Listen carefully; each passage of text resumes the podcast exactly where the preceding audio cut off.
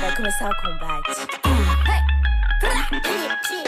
Então sejam muito bem-vindos à nossa segunda parte da grande disputa dos livros, do nosso mata-mata, é, entre quais são as melhores obras. Na verdade, a nossa tentativa né, de chegar a um veredito de qual é a melhor obra que eu e o Pedro já lemos, dentre os livros que nós dois lemos, né, e que temos em comum aí. É, a parte 1 foi lançada na semana passada, então se você ainda não ouviu, foram os duelos aí das oitavas de final. Então se você não ouviu, volte aí no seu agregador de podcasts e, e, e ouça. É, e agora a gente vai continuar com os oito ou sete duelos finais. São sete duelos, mais o terceiro colocado ali. Então Hum, são verdade. oito duelos também, assim como foi na semana passada. Então, se você já ouviu o podcast da semana passada, continua com a gente, que eu tenho certeza que você vai gostar. Agora vai começar o combate. Kika, kika, bate, bate. Hoje vai rolar um fight de bumbum. Que não vai ter empate. O bagulho é de verdade. Meu popô vai dar nocaute em qualquer um. Oi, bota a cara pra tu ver.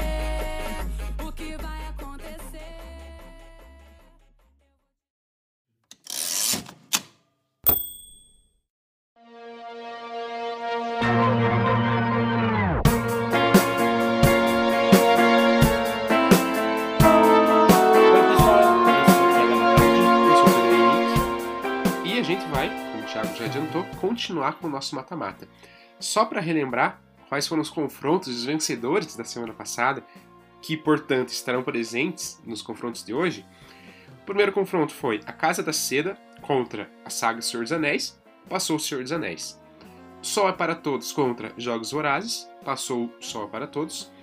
Percy Jackson contra Harry Potter, passou Percy Jackson. V de Vingança contra o Conto da Aya, passou o V de Vingança. O Conto dos Dez Negrinhos, ou E Não Sobrou Nenhum, da Agatha Christie, contra Mouse, passou a Agatha Christie, né? E não sobrou nenhum. O Cavaleiro dos Sete Reinos, do George Martin, contra a Hospedeira, passou a Hospedeira.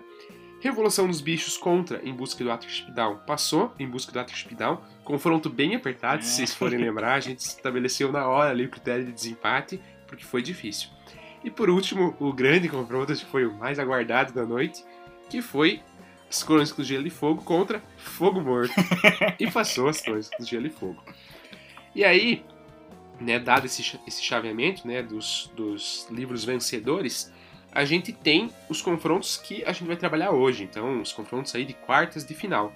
Que é, né, são, aliás, O Sol é para Todos contra Senhor dos Anéis, Harry Potter contra V de Vingança, o Conto dos Dez Negrinhos, barra E Não Sobrou Nenhum, contra a Hospedeira, Em Busca do Atrip Down, contra os- as Crônicas do Gelo e Fogo, né? Que deu origem a Game of Thrones, que eu sempre falo Game of Thrones. Ah, Que eu acho mais Game of fácil. Thrones, é mais fácil. Bom, só lembrando daí também, né, que os critérios é, que nós estabelecemos aí para para fazer essa, essa seleção são a importância histórica e literária dessas obras, a escrita, a qualidade né, e desenvolvimento da escrita dos livros, a imersão que essas obras trazem, a força das temáticas, né, o assunto sobre que essas obras falam, a popularidade delas, a nota do Scooby e a nossa opinião e gosto. E aí, como critério de desempate, a gente colocou que a imersão, né, e a experiência de modo geral que a gente teve com a obra vai contar mais. Reforçando que é uma, uma disputa aí totalmente baseada na nossa opinião e no que a gente gosta, né? É, porque esse é um podcast sobre experiências literárias, então é isso que a gente está fazendo aqui. Então, se algum livro que você gostou muito foi vassourado, não fique triste, fãs de Percy Jackson. Né? Ou Jogos Vorazes, né? Eu fiquei muito triste Jogos Vorazes não passou, doeu, hein? Mas, enfim, acontece, vida que segue, haverão novas disputas e talvez esses livros que hoje foram derrotados e humilhados, no futuro serão exaltados. E é isso? É isso. Então vamos que vamos aí para as quartas de finais. Qual é o primeiro duelo? Primeiro ela já vem quente. O Sol para Todos contra o Senhor dos Anéis.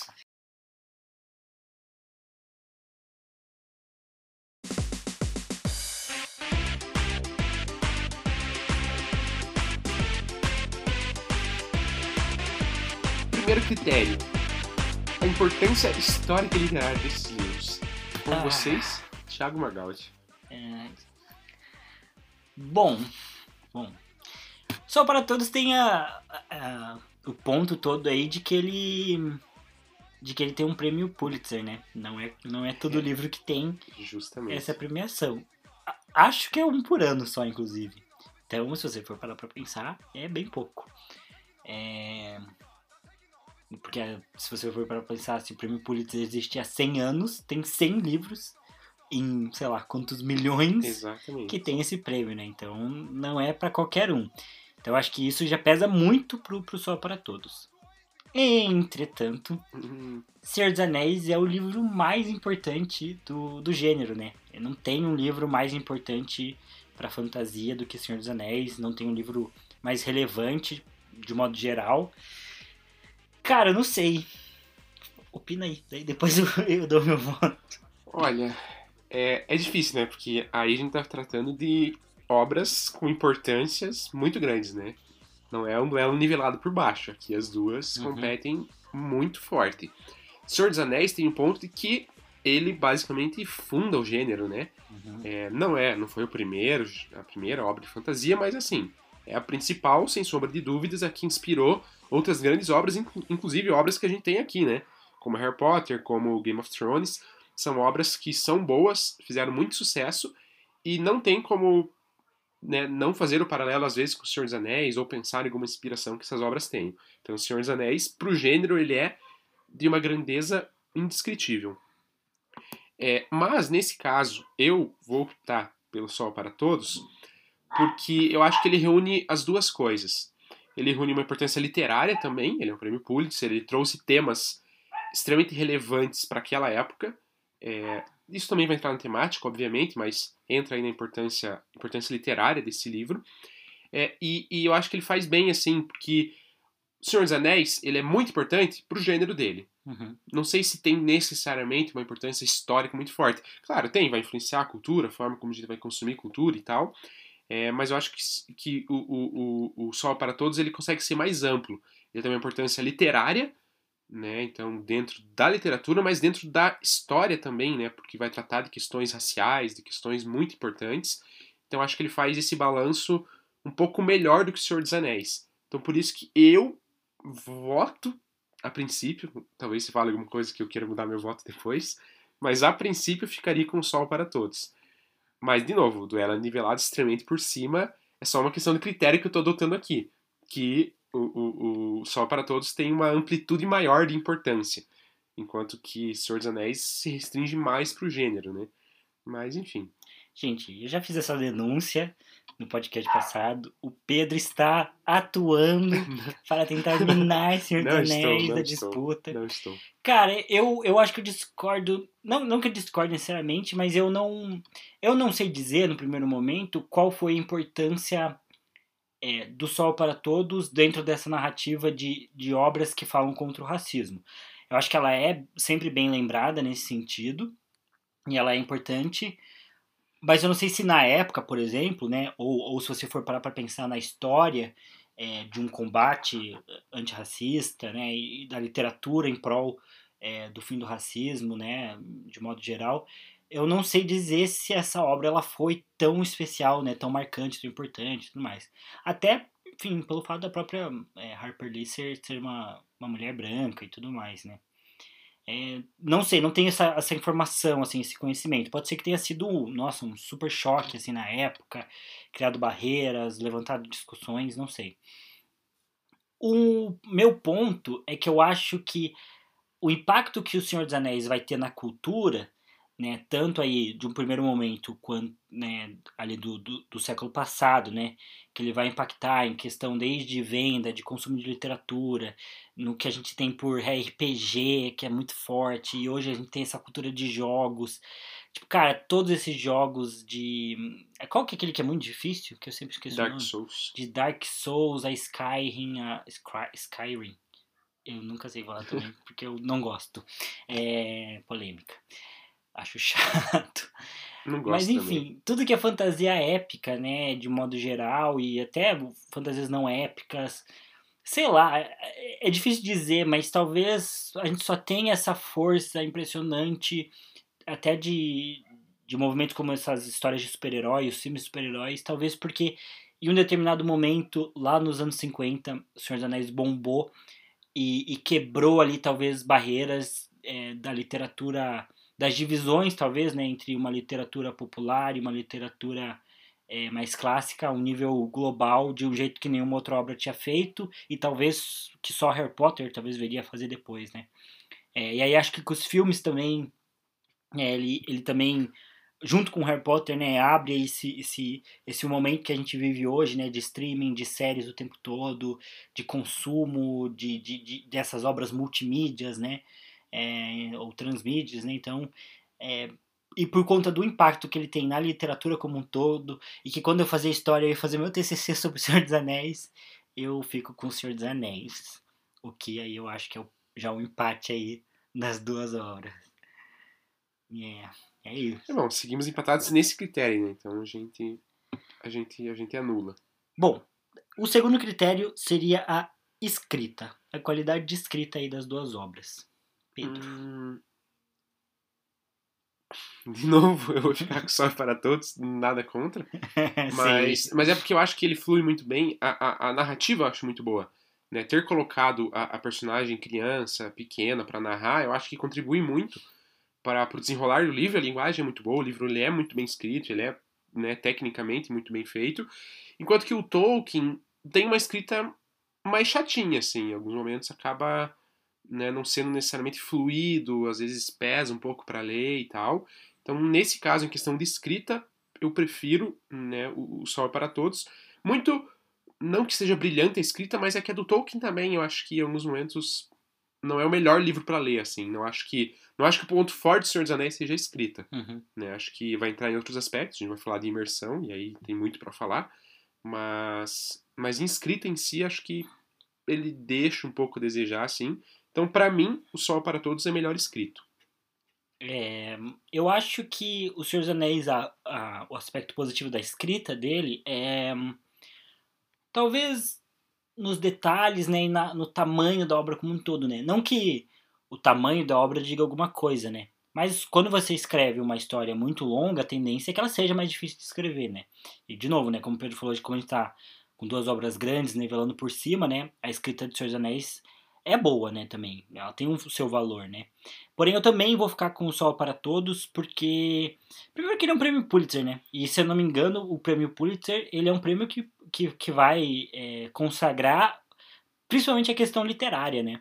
A questão da escrita mesmo, né? É, acho que é diferente um pouco do prêmio Nobel que, que ele não premia livros, né? Ele premia o autor. Então, o autor é o Nobel. Daí ele está premiando não um livro específico, mas todo o conjunto e a importância daquela obra, as ações que aquele autor faz. É, agora acho que já o Pulitzer ele, ele, tem muito mais foco na narrativa mesmo, na qualidade do texto e tudo mais. Então acho que isso já conta muito a favor do Sol para Todos. E como o Pedro falou, todo esse aspecto da obra de é, trazer essa, essa questão de uma narradora que é, que é criança, que está relembrando as memórias, é, todo esse aspecto de pegar esse tema pesado e transpor ele para uma visão de uma criança, mas que ainda assim consegue passar todas as emoções. E não só as emoções de uma história que, que vai falar sobre um tema pesado, mas emoções sensíveis também, né? De, de momentos legais que você lê, você acha gostoso e tudo mais. É um livro muito fluido também. Eu acho que, que realmente é, Só para Todos vence. Inclusive, o Tolkien não era muito bem escritor, né? Ele era um acadêmico, ele queria criar uma mitologia para a Inglaterra. Claro que ele escrevia bem, Claro que ele sabia escrever como, como um autor grande, é, mas assim, não era a área específica dele, né? Ele não era isso especificamente que ele, que ele tinha como grande plano de Sim. vida dele. Acabou dando certo, mas, mas acho que diferente da Harper Lee, que já era uma escritora de carreira mesmo, o Tolkien é, era um acadêmico, né? Então acho que isso também acaba se refletindo aí na, na qualidade das obras. É, e agora, né, então, vence esse critério, o sol para todos, né, porque eu e o Thiago concordamos com o voto. E aí, entrando na imersão, que eu já tinha dado o gancho, é, aí para mim também é até mais fácil de votar, porque Senhor dos Anéis gera uma imersão muito maior, justamente por ser um universo fantástico, né, justamente pelo, pelo principal aspecto que Tolkien queria trazer na obra era a criação do mundo dele, né. Era a Terra-média, eram as línguas, eram as raças que ele estava trazendo. Isso gera imersão, né? as obras de fantasia, para mim, elas têm muita vantagem com relação à imersão. Elas são muito fáceis de você imergir naquele.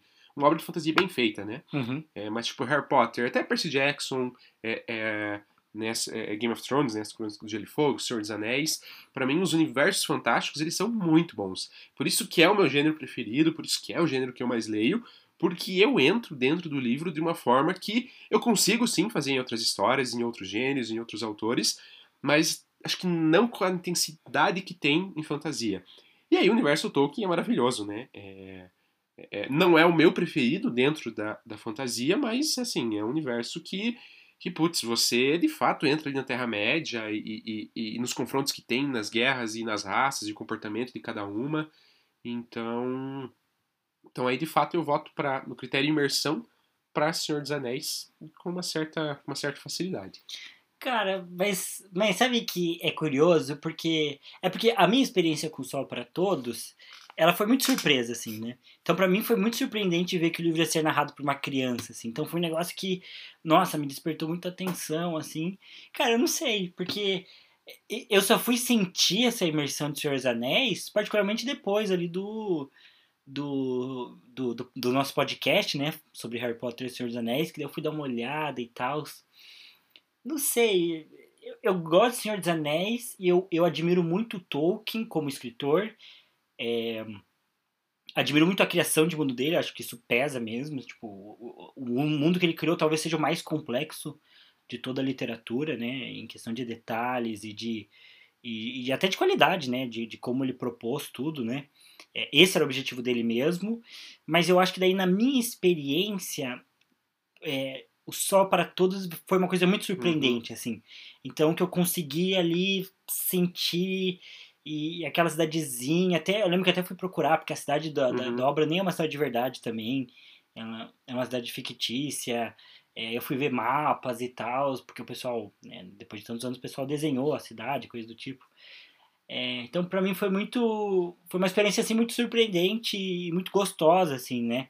E eu tenho muito. Eh, eu tenho uma divisão, né? Eu gosto muito de histórias de fantasia e histórias mais épicas. E, e, até histórias de, enfim, de mistério, de terror, mas eu também tenho um fraco muito grande para histórias é, mais lúdicas, assim, é um negócio que também me, me uhum. pega muito, assim, é outro extremo. Uhum. Tanto que eu comprei impulso, por impulso 101 Dálmatas. o livro de 101 Dálmatas, acho que eu comentei no podcast passado. Acho que comentou mesmo. É, eu comprei por impulso, porque, cara, é uma coisa que me pega muito. Eu fui criado vendo Disney. Então, eu vou empatar mais uma. Olha mais só. um. Essa você não esperava. Essa eu não esperava. Eu achei que o Senhor dos Anéis ia vacilar. É, mas não.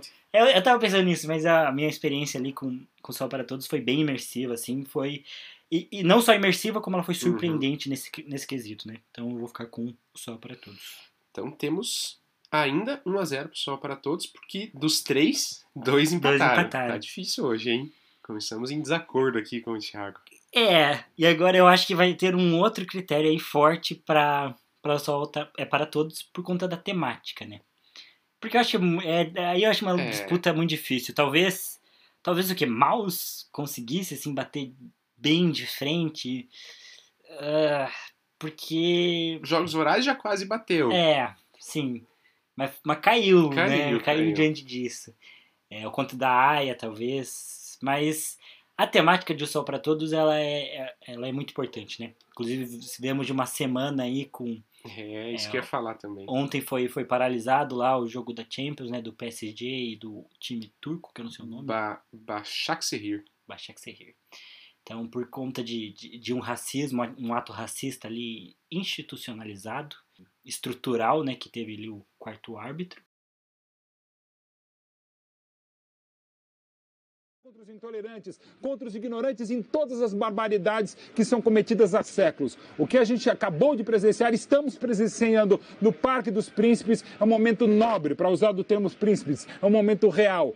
Imagino outras pessoas que já sofreram tanto preconceito e continuarão sofrendo. Mas nesse momento a gente tem que bater palmas aos atletas que fizeram o que é certo e que, e que outros atletas resolveram combater. muito tempo em casa. E se você parar para pensar, cara, o livro da Harper Lee é dos anos 60, 50. Muitos anos Muitos atrás, anos atrás. Trazia, é. A situação era semelhante ao que a gente vê hoje. Então Mudou muito pouco. É, é, é uma temática que ela tá sempre atual e ela precisa ser sempre trabalhada, né? Uhum. Então, o fato de trabalhar isso no livro, para mim, já faz com que Sol para Todos vença o critério. É, e de novo, o jeito que ela faz, né? Do jeito que ela trabalha essa temática como um todo, né? É, de novo, é igual o mouse, né? A gente exaltou o mouse por conta disso e, e é muito difícil, né? Você, você conseguir suavizar, né? Ou tratar com tanta sensibilidade, Sim. né? Uma temática pesada como essa, né? E, e O Sol para Todos não é um livro feliz, né? Não sei se isso é um spoiler, espero que não, mas o livro não tem um final exatamente feliz, né? Então é, ele é bem realista, mas mesmo assim ele consegue ser sensível, Sim. né? Mesmo assim ele consegue tratar isso. E assim, não que a temática de Senhor dos Anéis não seja importante, mas inclusive, assim como para mim é um critério fraco ali de, de das Crônicas de Gelo e Fogo, eu acho que é mais difícil de você encontrar a temática em Senhor dos Anéis. Até porque o Senhor dos Anéis, o Tolkien se esforçou muito para não ser alegórico, né? Para não Sim. tentar reforçar aí essa essa ideia de que ele não estava falando sobre nenhum tema específico. É, ele, queria contar a história da Terra-média. Ele queria contar a história dele, criar ali uma mitologia para a Inglaterra. E isso não necessariamente envolvia fazer críticas sociais, políticas, até ele talvez buscava evitar isso, né? É, e eu gosto do tema, né? Até como, como cristão também, né? O Senhor dos Anéis tem um peso bem grande para falar sobre a trajetória da vida cristã e do pecado e tudo mais. Tem vários paralelos, é interessante, e, de modo geral, né, falar sobre lealdade, sobre companheirismo, sobre a história do Sam e do Frodo é muito legal, né, o fato do, que igual o Victor comentou, né, que no final o Frodo falha, tipo, olha a mensagem que isso passa, né, que ele aguentou, resistiu até o final, e mesmo assim no final ele falhou. Sim, foi corrompido ali Foi corrompido, anel. mas, pô, de qualquer jeito as coisas reverteram, deram certo, então é, é um final diferente, assim, também, né, Senhor dos Anéis tem, tem um peso ali, mas eu acho que só para todos trabalha uma temática muito importante de um jeito Sim. muito fenomenal. De novo, prêmio Pulitzer, é. e isso é considerado também, né? Então, aí fica, fica um pouco difícil competir com o Sol para Todos nesse caso. Não que o Senhor dos Anéis seja ruim, mas é que Sol para Todos, nesses aspectos, ele é. Acho que bateria quase todos, ou todos os que a gente levantou uhum. aqui. É, e agora eu vou dar uma adiantada, porque eu já vou falar que vai empatar essa disputa. Por quê? Porque as próximas duas temáticas, né, os próximos dois critérios é popularidade e nota é, de Scooby. Isso o Senhor dos Anéis vence, não precisa nem discutir, Sim, né? É, o Senhor dos Anéis é muito popular. Cara, talvez uma obra só aqui, que é Harry Potter, bata o Senhor dos Anéis em popularidade, e ainda acho que gera discussão, então não é muito fácil. É, o Senhor dos Anéis é muito popular, sempre foi. E é, a nota do Scooby, o Senhor dos Anéis tem a nota mais alta, né? É, tem o Senhor dos Anéis e qual mais? Mouse, eu acho. Em Mouse, é. São as duas obras que têm a nota mais alta, 4.7. O Sol para Todos tem 4.6. Fica ali 0,1 atrás. Então, são dois pontos para Senhor dos Anéis, né? E, e aí a disputa fica empatada, né? Fica 2 a 2 Fica 2 a 2 E aí. Ah, mas putz, porque o critério que a gente tinha colocado. Não, mas agora vai pro gosto pessoal. Ah, é verdade. Tem, tem, tem o sétimo critério para evitar desempate, que talvez possa empatar. Ah, é verdade. Tem o gosto pessoal. Porque, é, de novo, se, se der empate, a gente vai pro critério immersão. Se deu empate. Aí eu não sei o que fazer, cara. Daí a gente vai ter que parar e conversar de novo. Mas vai lá, Pedro. Opinião e gosto eu já sei. Não, gosto pessoal só para todos. Eu gosto muito, é, eu coloco aí meu top 3, com certeza, de livros preferidos e melhores livros que eu li. Então, assim, junto com Oceanos de Solidão, estão é, é, sempre ali, assim. São os livros que eu sempre coloco. Desde o momento que eu li, é, é eu vi que era diferente, eu já gostei, senti uma conexão. É, então, para mim, né, eu tenho essa, essa preferência, esse gosto pessoal pela obra da Harper Lee. até porque, como eu comentei, e daí isso não é culpa do Senhor dos Anéis, mas é porque, como teve muita obra pós-Senhor dos Anéis, imitando o Senhor dos Anéis, uhum. então essa questão de alta fantasia e obras mal feitas, gerou em mim, e aí é uma experiência bem pessoal mesmo, né? É, é, gerou em mim um certo, uma certa aversão à alta fantasia, a essa questão de orcs, uhum. de, de, de, de elfos e essas batalhas enormes e tudo mais. Então, eu sei que Senhor dos Anéis é original. Foi ele que criou isso, não tem nada de clichê na obra do Tolkien, porque ele trouxe tudo isso meio que do zero. Mas o fato de ter tantas outras obras gera para mim uma estranheza nessa temática. Então eu não sou um grande fã de Senhor dos Anéis muito por isso. Muito pelas obras que vieram pós, né? Até jogos, por exemplo, eu não gosto de Skyrim. É, justamente porque é um jogo de alta fantasia total, né? Uhum. É, eu prefiro outros jogos de RPG, tipo The Witcher, por exemplo, que eu acho que ele difere um pouco. Ainda assim é alta fantasia, mas como já pega uma questão mais do folclore polonês ali, uma mitologia um pouco diferente da que o Tolkien traz, então difere um pouco, para mim fica um pouco mais aceitável. Ou Harry Potter, que é um outro estilo de fantasia. Então, acaba que as outras obras pós-Tolkien, é assim, é devido à grandeza, né, da obra do Tolkien que tentaram copiar ele. Mas para mim gera daí um, um uma, uma, certa versão assim com uhum. uma temática alta fantasia. Não é a minha temática preferida, né? Então por isso que aí acaba que, que eu prefiro, né, nesse caso, Sol para Todos. Do geral, eu escolheria Senhor dos Anéis. Só que. Hum, eu gosto mais do Tolkien como autor, né, como, como escritor que ele foi e o que, que ele pensou, do que da obra do Senhor dos Anéis em si. Eu gosto do Senhor dos Anéis, é um livro que eu gosto bastante, é, que eu tenho um apreço, mas eu vou usar meu próprio critério né, de desempate, que é a própria imersão, né? E como eu já votei em Só para Todos, é o meu gosto e a minha opinião. O Pedro tá comemorando aqui, ó, o safado. É, mas a minha, a minha opinião, meu gosto vai ficar para Só para Todos, porque enfim, foi uma experiência muito gostosa de ler. Acho que tem uma importância muito grande. Ele, eu acho que em questão de qualidade, ele foi o segundo melhor livro que eu li, assim. Mas ele não é dos meus favoritos, assim, tipo, não tenho muita vontade de reler, assim. É uma, uma obra que marcou, mas que eu vou ter vontade de reler. Mas O Senhor dos Anéis eu também não tenho nem vontade de continuar lendo, sendo sincero. Porque acho muito maçante, né? Então, se a gente estivesse falando de filme aqui, especificamente, né, ou, ou da, da, obra como de um modo mais geral, assim, da incluísse os filmes na, na jogada, eu talvez escolhesse Senhor dos Daí Anéis. Eu também provavelmente ia, porque os filmes são muito bons. Os filmes são muito bons. É, é, até o primeiro, que demora para começar, eu acho bom, mas o terceiro filme, ele é... É, o Retorno do é, Rei, né? Ele é ridículo, tanto que é o único, né, de fantasia vencer Oscar Sim, de melhor filme. Exatamente. Isso é uma grandeza muito grande, né? Então, se a gente fosse considerar isso, acho que até não teria muita obra para bater Senhor dos Anéis aqui. Sim. É, mas eu acho que, que Senhor dos Anéis, ele vai pecar por ser meio maçante, assim. Eu é. acho que esse é o grande ponto. É, não é uma leitura que você quer continuar lendo. Uhum. Que você fica, nossa, quero, quero ler, quero ler, é, quero ler. E, eu, e é o critério que faz eu não gostar tanto de, de obras mais cultas, assim, da literatura, né? É, a escrita não ser tão, tão fluida, né? Então, é, para mim também é uma obra difícil de ler, né? E eu quero ler fantasia e eu vou nessa, então eu, eu fico só para todos que acho que minha imersão quando eu li foi, foi maior, foi melhor.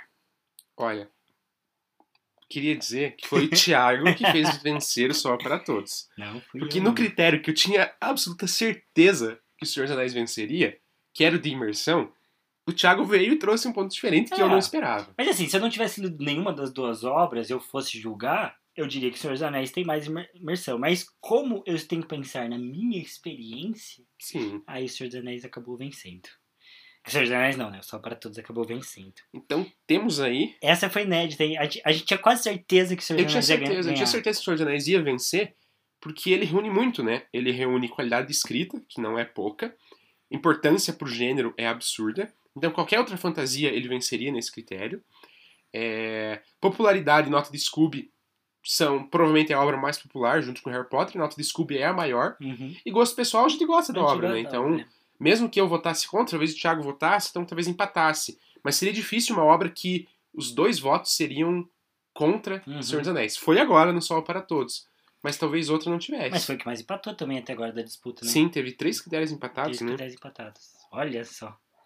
Isso. Foi surpreendente mesmo, hein? E aí temos um placar de 3 a 2 suado para o Sol para Todos. E olha só, avançando aí. Primeiro vencedor pra, da noite, Prêmio Pulitzer é, não vale passar. Vale, não, não é.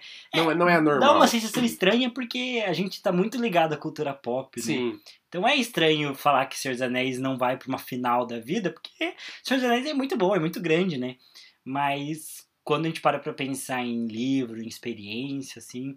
E assim, eu falei que, que no critério de escrita, é, tem o Senhor dos Anéis ali a favor dele o fato de que ele é um livro muito grande, né? Então é uhum. é difícil manter a qualidade Sim. e criar e detalhar. Mas o Só para Todos tem a vantagem de que ele é um livro muito menor e ele tem uma capacidade ali de, de fazer você emergir muito grande. Eu não sei se você pegar, as, sei lá, as, claro que não foi pensado para ser assim, né? Mas se você pega as, as 400 primeiras páginas de Senhor dos Anéis e as 400 primeiras páginas e únicas páginas né, de Só para Todos, você vai perceber que você não vai provavelmente emergir tanto, né, Uhum. em Senhor dos Anéis quanto você vai emergir ali no Sol para Todos. Sim. Então, ela é uma obra menor, ela tem menos espaço e mesmo assim ela consegue fazer um trabalho muito bom de imersão, de coisa, coisa que o Tolkien fez, mas ao mesmo tempo ele fez com vários livros, né? Ele precisou de livros e mais livros, depois o filho dele, Christopher Tolkien, publicando os outros livros para criar. E hoje a gente está muito condicionado, né? Até porque a obra do Senhor dos Anéis ela inspirou muitas outras obras, a gente está acostumado a pensar num elfo, num anão, né, num orc. É... Só que talvez nem seja porque a gente viu isso em Senhor dos Anéis, sabe? E sim porque a gente viu isso em vários outros lugares. E aí, quando a gente pensa em Senhor dos Anéis, pensa, ah, mas ele fez os orcs. Mas a gente tem várias outras referências de orcs, Sim. de outras obras, porque a gente está saturado disso. E aí a gente passa isso para Senhor dos Anéis também, e vice-versa. Então, enfim, eu acho que, que, que Senhor dos Anéis tem muita imersão, tem muito valor, é uma obra muito grande. Mas no critério de experiência ali, acho que só para todos ocupa menos trabalho para fazer, talvez até mais, assim. É, acho. Gostei dos apontamentos feitos pelo Thiago. Acho que, acho que é isso mesmo. E acho que merece mesmo. Sol para Todos tem, tem bastante qualidade. Acho que, acho que é um livro que vai, vai forte para disputa. Abrimos aí o segundo confronto da noite. Particularmente, eu acho que talvez esse passe com uma certa facilidade, porque somos fãs assumidos. Harry Potter contra V de Vingança. Ah, Harry Potter, próximo.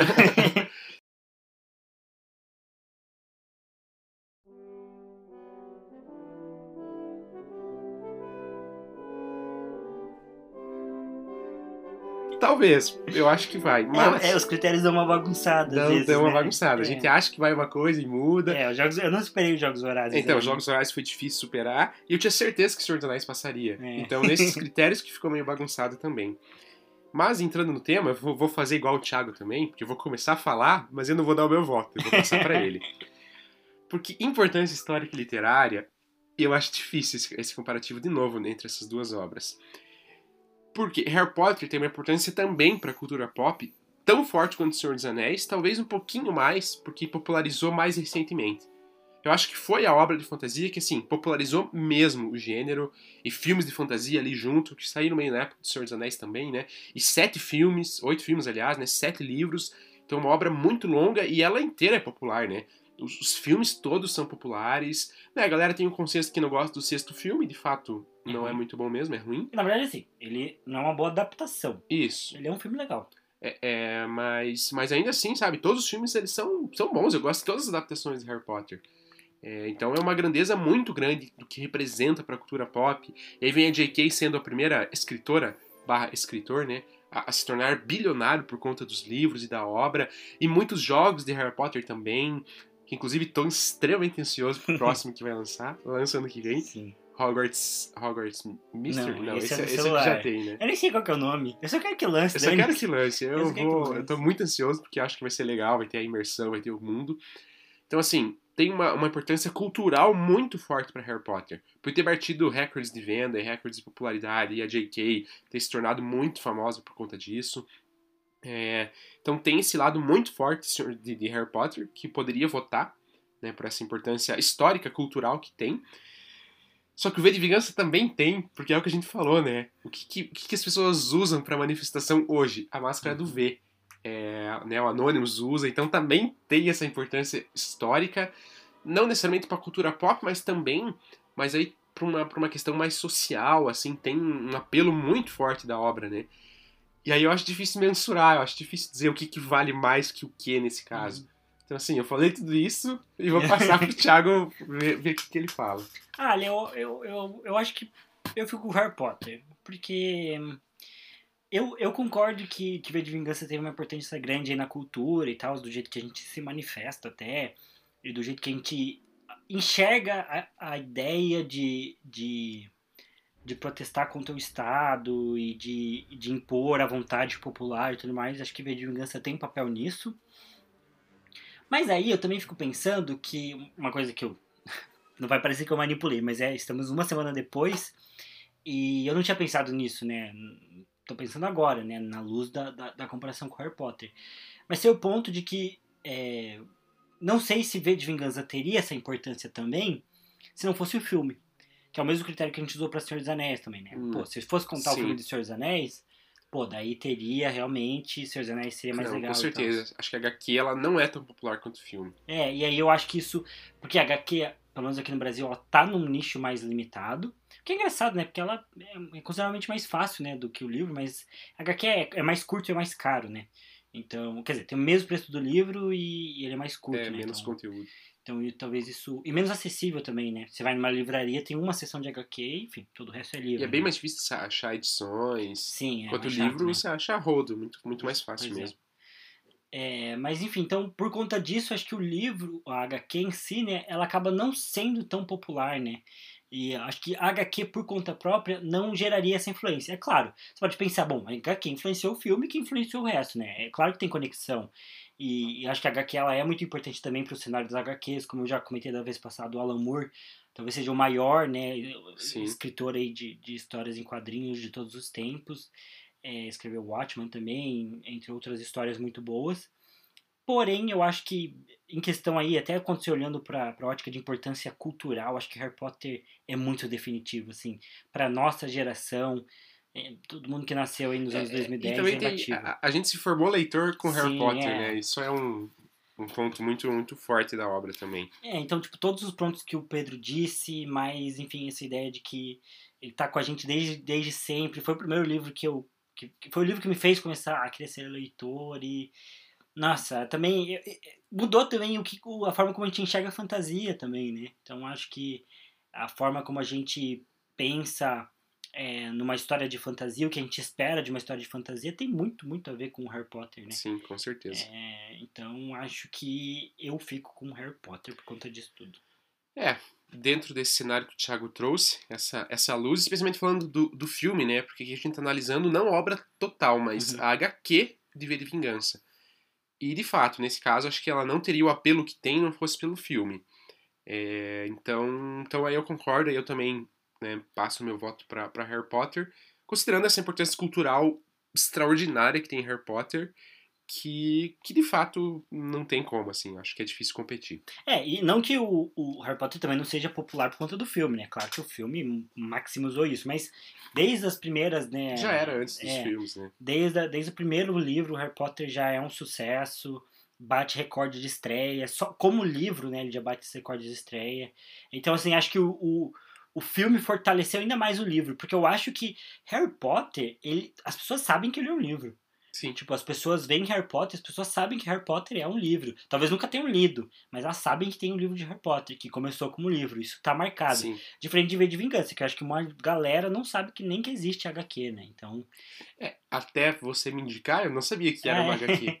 é, então, é, até porque era uma HQ antiga, dos anos 80 e tal. Então, é, realmente, o Harry Potter teve mais impacto, né? Ah, só você vê isso também, né? Provavelmente, sei que V de Vingança foi muito popular também, e fez sucesso ali no meio dos HQs dos anos 80, mas o filme é de 2005, né? Sim. Então levou tipo 20 anos pra ter o filme, pra daí explodir. Então realmente dá pra, sab- dá pra entender que o filme foi fundamental. Uhum. é, E é o filme que, na verdade, de V de Vingança que é realmente popular, né? A HQ eu acho que ela é bem menos e acaba que nesse contexto de analisar só a HQ, a, importância dela fica Sim, reduzida. sim, com certeza. Agora, entrando no, no aspecto de escrita, é, é, eu acho que a gente tem que seguir o mesmo critério que a gente adotou quando a gente comparou com o conto da Aya, Uhum. que foi anular o critério. Por conta de ser uma HQ, de ser muito Sim. ruim comparar. Com Mouse a gente comparou porque aí é, é diferente. Mouse é uma HQ diferente de V de Vingança. Uhum. Então a gente conseguiu comparar esse aspecto de escrita e tal. Acho que até Mouse teve vantagem, inclusive, na, naquela comparação. É, mas com V de Vingança a gente não conseguiu comparar com o conto da Aya o aspecto técnico da escrita. Então eu acho que a gente opta por riscar também esse, esse, esse, esse critério aqui para manter, né? Porque V de Vingança de fato é difícil comparar, né? Então, para não dar o voto nem para um nem para outro, a gente risca e, e tira esse critério. Eu concordo.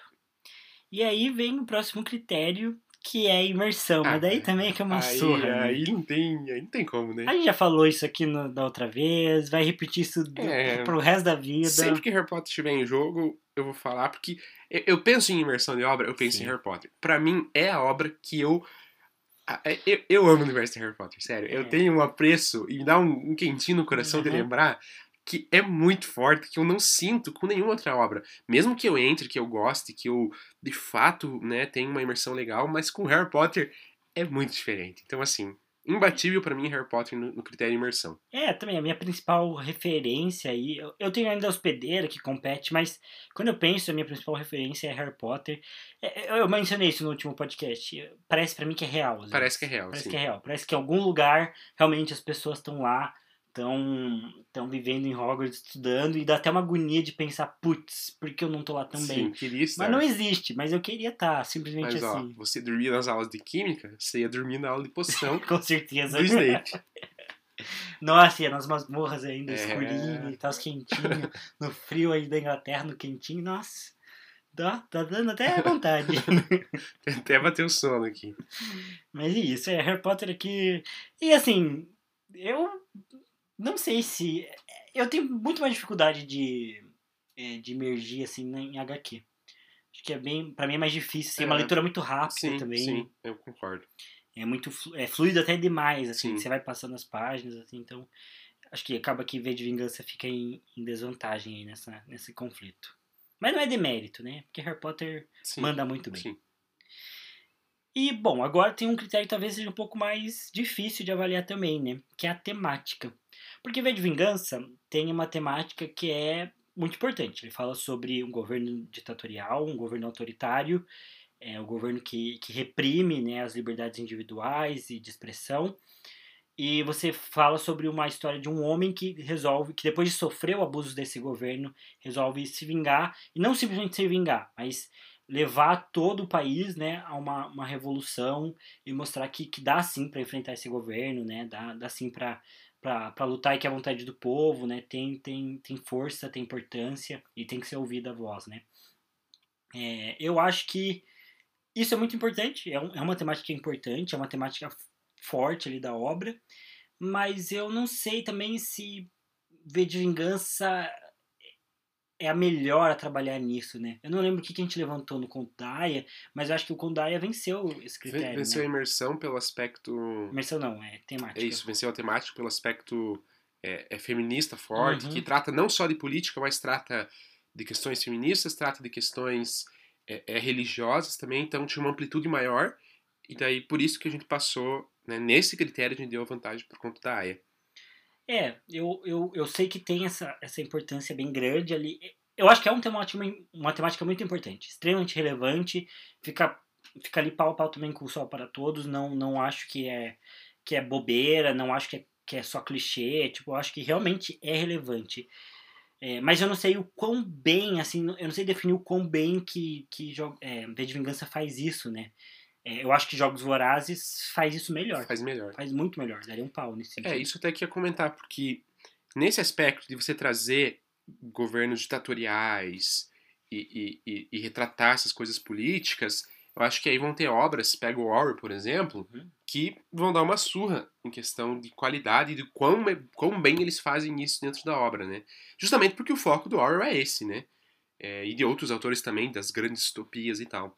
Então, eu acho que é, até foi o critério que a gente usou para o conto da Aya, porque ela é uma distopia diferente, né? Quando ela Uhum. traz esse aspecto religioso, ela difere um pouco das questões políticas do Orwell.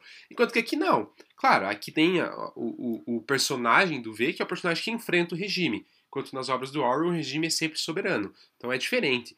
Mas ainda assim, é uma crítica política de um regime totalitário, um regime ditatorial, que quando o Orwell faz, é melhor. Uhum. Então, acho que também não é necessariamente o mais relevante que trata essas temáticas mesmo, né? Acho que tem outras obras que fazem melhor do que do que V de Vingança. É, e até a HQ tem umas diferenças com o livro, né? Umas diferenças é, com o livro, com, com o filme. É, que acabam também confundindo um pouco até a minha memória do, de uma obra para outra. É, mas eu, eu tenho essa sensação de que ele tá mais preocupado, né, com a posição do V, né, em explorar quem é o V, e tem uma, um subtexto sim. filosófico, né, Sim, sim. da ideia de quem é o V, dele, dele usar máscara. Que ele representa uma ideia. É, que ele representa uma ideia. De novo, são temáticas muito importantes, né, mas eu acho que, que, a, que falta um pouco ali, né, eu acho que poderia, por exemplo, explorar muito mais a vida de pessoas comuns dentro do regime, né? Acho que o V de Vingança acaba ficando ali numa obra de, de também um pouco de perseguição, a polícia É. perseguindo V, uma história de aventura, aventura não, né? Ação e tal. É, um pouco de. Ação também não, suspense, né? Acho que é o melhor. Um thriller, né? É, então os caras perseguindo o V e o V vai matando as pessoas, né? É uma história de vingança, de fato, né? É, então acho que, que acaba ficando fraco, né? Fraco não, mas mal explorado, né? Em muitos aspectos. A, a temática que poderia ser mais forte dentro da obra. Porém, do outro lado, acho que Harry Potter acaba sofrendo da mesma coisa. É, É o mesmo problema que Harry Potter tem. pois é. Ele também tem essa temática do sangue ruins, do, do Voldemort como um cara que acredita que a magia tem que estar sobre todos e quer impor também um governo ditatorial, é, no qual não só né, uma magia violenta e das trevas né, predomina, mas politicamente que os sangue ruins têm que ser eliminados, têm que ser presos, né, e depois possivelmente os trouxas têm que ser eliminados também. É, tem uma série de, de elementos políticos, né? E o sétimo livro é muito forte nisso, né? No sétimo livro, a partir do quinto, na verdade, né? Mas acho que o, o sétimo realmente é o ápice disso. Existe ali uma trama de do Harry, do Ron e da Hermione da Ordem da Fênix lutando contra esse governo. E que eu acho legal que se você parar pra pensar, eles também não conseguem... É, é que tem um ponto, né? O governo ele é personificado na, na, na figura do, do Voldemort, né? Mas eles não conseguem lutar tanto de frente com esse governo, né? Não é sempre que eles conseguem bater de frente, né? É, o Harry não chega lá e, e- e só enfrenta o Voldemort, né? Na verdade, os planos vão sempre dando errado. é, e ele tá tentando destruir as Horcruxes e entender a questão das Relíquias da Morte. Mas ele é um perseguido, ele tá fugindo. Ele passa boa parte da história fugindo e tentando se virar na- no meio disso tudo, né? É, porque mostra que realmente o Estado tem essa força, o Estado ele é opressor. E o Estado promove violência de uma maneira é, arquitetada, né, institucional Sim. mesmo, né. É, Eu acho isso bem forte na história também, mas acho que podia ser muito melhor explorado. Podia ser muito mais mais intenso, podia colocar mais seriedade, mais peso, até como a própria Suzanne Collins faz ali no- nos três livros de Jogos Vorazes, né. É, então, o Pedro decide. Aí, aí fica difícil, né? É, assim, é, eu acho que sim, é mal explorado mesmo. Acho que poderia ser bem melhor as temáticas de Harry Potter. Mas a temática do sangue ruim, eu acho que ela é bem tratada, assim. Eu acho que desde, desde o segundo livro né, já surge esse, esse termo do sangue ruim. É, porque a- na história inteira o Voldemort é tratado como vilão e é tratado nitidamente é, é, como algo ruim essa postura que ele tem. A postura que ele tem, que o Draco tem, que a família do Draco tem, enfim, né, que a Sonserina representa ali na história, né, do sangue puro e tal, isso é tratado na história inteira como, como algo ruim, né, então esse preconceito que existe contra os mestiços ou contra os trouxas, é, isso é abordado na história, acho que quase como um todo, assim, então acho que nesse ponto, até né, eu não considero mal explorado, né, então acho legal que aborde esse preconceito, é, que traga isso, porque, porque quem tá lendo percebe, consegue perceber que é ruim. Que ter esse preconceito não faz sentido. Então é legal trazer isso pra história. Eu acho que é uma temática forte, eu acho que ela é bem trabalhada. Mas aí quando entra nas questões políticas e desse regime que é instaurado, aí eu acho que assim, menciona que existe e é legal. Então a gente, pô, né, legal, trata disso e tal, mas não aprofunda. Não desenvolve a questão política muito forte, é, é, toda essa opressão né, que, que o Estado estabelecido ali pelo Voldemort ela, ela exerce, até é um pouco visível, mas enfim, um, poderia ser melhor explorado. E acho que engrandeceria muito a obra se tivesse uma política mais forte, assim, mais bem trabalhada, mais complexa. Então acho que esses pontos aí que também são importantes e tal, aí eu acho que eles também pecam, né, como como peca, como peca no V. É, uma coisa que eu acho é que Harry Potter talvez tenha mais temáticas, né? É. Daí também a vantagem de ser uma obra bem maior, né? Sim. São sete livros contra uma HQ de 200 páginas, né? Mas o ponto todo é que é, Harry Potter trata também do, do companheirismo, vai tratar de Sim, amizade, sim. vai, vai tratar de relações familiares, de também de superação. É, talvez por conta disso, né?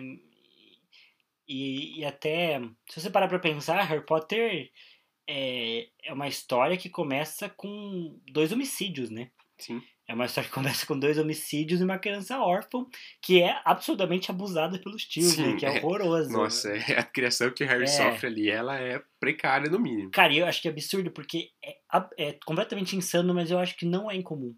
Eu Tipo, também acho que não. pais criarem filhos assim, ou, enfim, parentes próximos, ou até adotados e tal, que é bizarríssimo. Mas, enfim, talvez por abranger mais temas, né? Talvez Harry Potter mereça aí Concordo. essa, essa vitória. É, é difícil, É né? difícil, é difícil. Eu acho que em outro podcast mais elitista, falando mal dos outros podcasts, mas é, talvez um podcast que, que levasse mais em conta, assim, um, um- um argumento mais mais cult, é, mais cult, mais ah, de, de, de raciocínio, lógica e filosofia, sei lá, de sei lá, é, é, pra mim isso é um pouco de elitismo, né? Daí talvez vencesse é, o V de Vingança nesse Mas como critério. aqui tratamos de experiência e da nossa experiência, dos nossos gostos, a gente, a gente é soberano aqui. É, exatamente. Passa Harry Potter. Nesse critério, na verdade, né? É na... Mas aí vem outros dois. Popularidade, nem, É, nem nem discussão, comparar. Harry Potter. E aí a nota do Scooby, V de Vingança, tem 4.6, que é uma nota bem alta. E Harry Potter tem 4.6 também. Então, empata no critério. Sim. E, bom, opinião e gosto, Harry Potter. E já deixamos muito É, claro, deixa- Harry Potter, sem dúvida. Então, dei o veredito final, Harry Potter versus V de Vingança. Com dois critérios anulados, né? Um por empate, a nota do Scooby, e outro por impossibilidade de comparação, que é a escrita. Temos cinco critérios analisados e um total de 5 a 0 para Harry Potter. Essa foi a maior lavada? A maior lavada foi 6 a 1 de Harry Potter para cima de Percy Jackson. Harry Potter tá, tá com as lavadas aqui. É, o goleador, E essa foi a primeira por zero. por zero. Nem fogo morto. Perdeu de Hum. zero pra Gotti. É verdade, olha só. Então Harry Potter aí amassou o querido V de Vingança. O V tá E acho que, inclusive, morto. o Harry venceria o V numa batalha. Se fosse, esse podia ser um critério, né? Se jogar os dois numa arena, Quem vence? quem vence? O Harry. O Harry. Não sei se o Harry. Não sei, o Harry não é o melhor bruxo, né? É, o Dumbledore Hermi- sim, Hermione sim. A Hermione venceria. A Hermione venceria. Hermione. É. Gosto Eu escolheria ela como meu campeão. Do trio, eu escolheria ela, Eu com também. certeza. Enfim, Então- esse Harry Potter. Venceu Harry Potter. Aí, das, dos dois confrontos, já tivemos dois vencedores, então, O Sol para Todos e Harry Potter. Próximo, que eu acho que é o confronto zebra, assim, porque é... E não sobrou nenhum com o hospedeiro. Ei, ei, ei, que zebra o quê, cara? Não, zebra porque Oh. podia estar mouse aqui, não tá, né? Putz, Mouse perdeu pra quem mesmo? Pro e não sobrou nenhum. Ai, meu Deus. Tirou Quem- mouse, vai ter que tirar o hospedeiro, hein? Ah, Já tô avisando. não. Não, mentira, vamos Quem, analisar os quem, quem, critérios. quem que a hospedeira venceu? A hospedeira venceu o Cavaleiro Sete Reinos. Ah. É, é um outro, é uma outra disputa que acho que em outros podcasts. É que, é que assim, aqui já abre um espaço pra conversa, né? Mas acho que no geral, os- as pessoas que falam sobre livros, é, apesar de ter bastante gente que fala sobre livros mais, mais populares, né? O que, que seria considerado baixa literatura, né? Mas também tem muita gente, né? E talvez os mais famosos sejam pessoas que falem bastante, né? Sobre alta literatura, né? E aí, enfim, nem Hospedeiro nem Cavaleiro dos Sete Reinos é alta literatura, né? Mas acho que só por ser Stephanie Meyer, a pessoa já, Sim, já excluiria, né? com certeza. Já excluiria Harry Potter também. O pessoal. Tem preconceito, Tem com fantasia. preconceito, é. Existe preconceito com fantasia. E a gente tenta quebrar isso porque a gente mostra, até com esses critérios mesmo, a gente mostra que as fantasias têm forças de temática muito fortes. Uhum, Aliás, verdade. tem, tem temáticas muito fortes, né? Forças fortes é redundante. É, Tipo, por exemplo, os Jogos Vorazes, eu acho que venceria a temática contra várias obras cults e clássicas e, e- e É, importantes. Eu acho que o- da nossa lista aqui, os três mais fortes em temática é só para todos, Mouse e Jogos Vorazes. Eu né? acho que sim. O único que, o único que ficou foi, foi só para todos, né? Mas acho que são os três com temática mais fortes. E, e Jogos Vorazes caiu justamente por só para todos, né? Então, é, acho que a fantasia tem força e tem, tem importância também, Tem né? importância, tem qualidade, tem, tem qualidade técnica, tem qualidade literária, não, não são livros ruins. Uhum. É, eu, eu tava conversando com o Pedro até essa semana e até comentei que a gente já conversou sobre isso algumas vezes, né? E, e eu, eu acho que eu defini o meu critério aí pra eu achar o que é um livro bom. E para mim, boa literatura é a que te incentiva a ler mais. Então, é o livro que te faz querer ler mais, ler mais daquele livro, ler outros livros, continuar lendo para sempre. Para mim, isso que importa na literatura. É você, no momento que você lê um livro e você desistir de ler, pro resto da sua vida, isso é ruim. Isso que é um livro ruim. É um livro que lê e fala, puta, nunca mais vou ler. Porque é horroroso. Que ler é chato, literatura é chato. É, então, isso para mim vai ser, vai ser ruim. Claro que isso depende muito de pessoa para pessoa. É, e daí isso que é legal, né? Porque é um critério que ele vai de pessoa para pessoa. Uhum. É, é, né, por exemplo, ler, ler ler Gabriel Garcia Marques, né, ler o Gabo, para mim é algo que me incentiva a ler mais. Uhum. E ele é um autor clássico, é um autor cult, né? É... Ao passo que ler Harry Potter me ajuda a ler mais. Então, uhum. são, são livros bons porque me ajudam a estar tá lendo, a estar tá em contato com a literatura e tal. Então, varia de pessoa para pessoa. E acho que a literatura é isso, né? É, é ruim quando você coloca tudo num pedestal e fala isso é melhor porque a gente que é inteligente está dizendo. Uhum. Não, acho que tem que valer a experiência, né? A gente, a gente fala muito da experiência literária aqui e ela é importante mesmo, né? O livro, o livro ele é, é, é, tem livros certos para leitores certos, né? Sim. Então tem, tem leitores que vão às vezes mudar a vida por conta de um livro. Caso do Thiago, né? Uhum. Teve a vida mudada pela hospedeira. Não foi por Machado de Assis, não foi por, por outros clássicos, por, por, por Tolstói, por, é. enfim, por Gabo. Não, foi pela Stephanie Meyer. É, é, a Stephanie Meyer é melhor tecnicamente que o Gabo? Não. Mas a experiência que trouxe pro Thiago mudou a vida dele, uhum. sabe?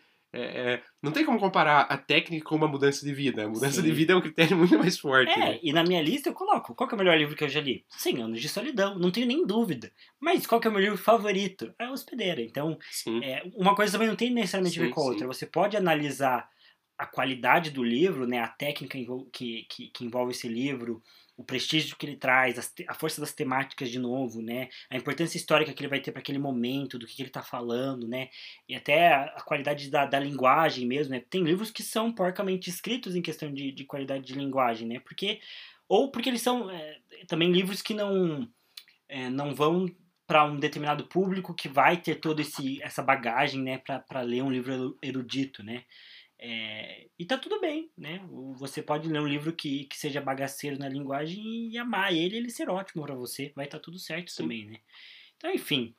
Mas, sem mais delongas, é, vamos... para finalizar nesse episódio sem falta, temos aí o confronto. E não sobrou nenhum contra a hospedeira.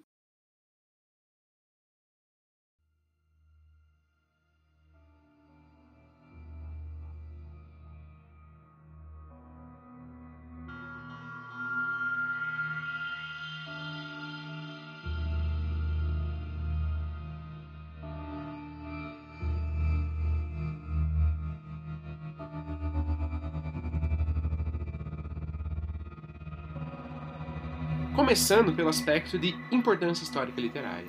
Bom, daí não tem muito que eu comentar, é. vou ter que dar o braço a torcer. É um livro que venceu mal. Sim, é. é. E venceu nesse critério também, por conta da Agatha Christie, ela é. ser. Pro, pros livros de mistério, ela é extremamente relevante, né? Então, é, ela é a rainha do. É a rainha do, do crime, né? Rainha do mistério. Suspense. Rainha do suspense, isso. E rainha do crime também. É, e acho que assim, Hospedeira não é um livro tão então, ele tem uma importância, né? Até acho que isso venceu, é, porque ele é muito importante pra... Pra, pra Stephanie Meyer. Pra Stephanie Meyer, né? Pra, do meu jeito, é, é o mesmo critério, inclusive, né? A gente colocou que a Agatha Christie, ela é uma autora muito importante pro, pro gênero de, é, de mistério, de, de romances policiais, e, e não sobrou nenhum, é o carro-chefe dela, né? Então, logo, ele é um livro historicamente muito importante, né? Que ele é o livro mais vendido da segunda autora mais vendida de todos Sim. os tempos, né? Que é a Agatha Christie. Então, isso tem importância. E foi um critério parecido que a gente utilizou para Stephanie Meyer, que A Hospedeira é um livro muito importante para ela como autora, Sim. ela já mencionou isso em entrevista e tudo mais. Mas aí, acho que nessa comparação, não sobrou nenhum, vence tranquilamente. Aí, ah, uma que também vence tranquilamente para você, Imersão. Imersão. É, eu. Não tem nem se você, como esticar. Se você quiser saber o que eu quero falar, tem um episódio inteiro, é o primeiro episódio do podcast, que eu ainda estava sozinho e solitário. Triste. É um episódio o que a literatura significa para você. E para mim, boa parte da, da, das respostas, né? O que originou essa pergunta foi hospedeira, né? Então, tá lá minhas opiniões. Mas aqui, infelizmente, ah, me perdoe, Deus me perdoe, Deus. cara. Mas é que é, eu já falei, venceu, né, no meu, no meu critério na comparação anterior, eu tinha colocado imersão pra E não sobrou nenhum, e você acho que colocou pra mouse, inclusive, naquele, naquele instante. Então, pra mim, para mim, o, o, o Não tem uma imersão muito forte. Uhum. Eu fiquei muito preso dentro do mistério, das mortes, eu ficava meio, meio com medo, assim, achava meio cabreiro, assim, meio macabro em alguns momentos. Então, infelizmente, eu vou ter que empatar e, e desqualificar esse, ai, esse critério. Ai. Peço, peço desculpas, mas. É, é, é o que é a vida. Vou ressuscitar Senhor dos Anéis né, pra voltar ao jogo. É o que é. Senhor dos Anéis e, e Percy Jackson no final, Pedro. é, bom, tá tudo bem. Fazer o quê? Eu, eu entendo. Realmente, o, só pra mencionar, né? É, realmente, o, o, Não Sobrou Nenhum, ele tem uma criação de clima muito boa, né? É, Inclusive, para mim, acho que é a principal obra de, de mistério. Pra mim, é o melhor livro de mistério como, como mistério, como clima. Sim, uh -huh. assim. É, tem o Cão dos Baskerville. Inclusive, a gente ia colocar o Cão dos Baskerville e acabou trocando pra ele não sobrou nenhum, porque eu acho que é melhor é mesmo. Melhor, é né? é melhor. E cria um clima, o poema, a ideia da ilha. Putz, é muito legal. É uma história muito boa Sim. mesmo. Então, essa eu tô com vontade de reler, inclusive. Sim. Porém, eu emprestei meu livro pro Pedro, ele ficou quatro anos, me devolveu, emprestei pra uma outra amiga que eu já mencionei e continua com ela tá lá. Já faz quatro anos, inclusive. É que é um livro que tem uma imersão tão forte que você tem que ficar é, quatro anos. A pessoa fica quatro anos com o livro. Nem eu fiquei quatro anos com o livro. e eu que comprei. Pois é. Já sabe meu presente de Natal, Pedro. Não hum, sobrou nenhum. Beleza. É, enfim.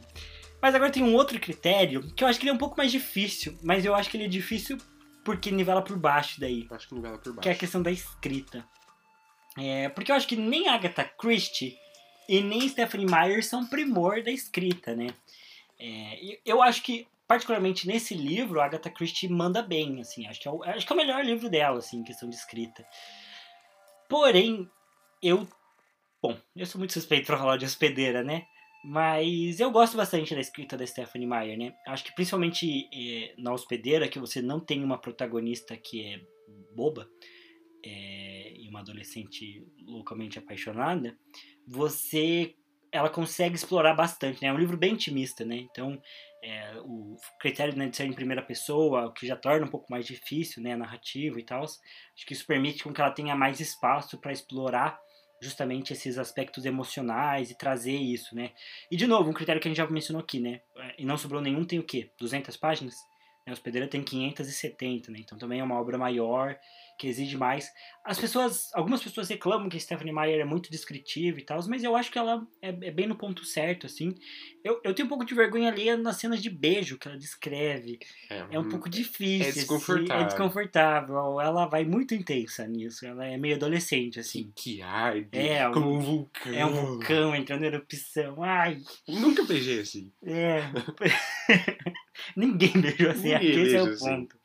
Mas mas tirando isso, tirando esse detalhe, né? Eu acho que ela manda bem, ela consegue ser intimista, consegue aprofundar os sentimentos, consegue fazer boas descrições, consegue passar emoção.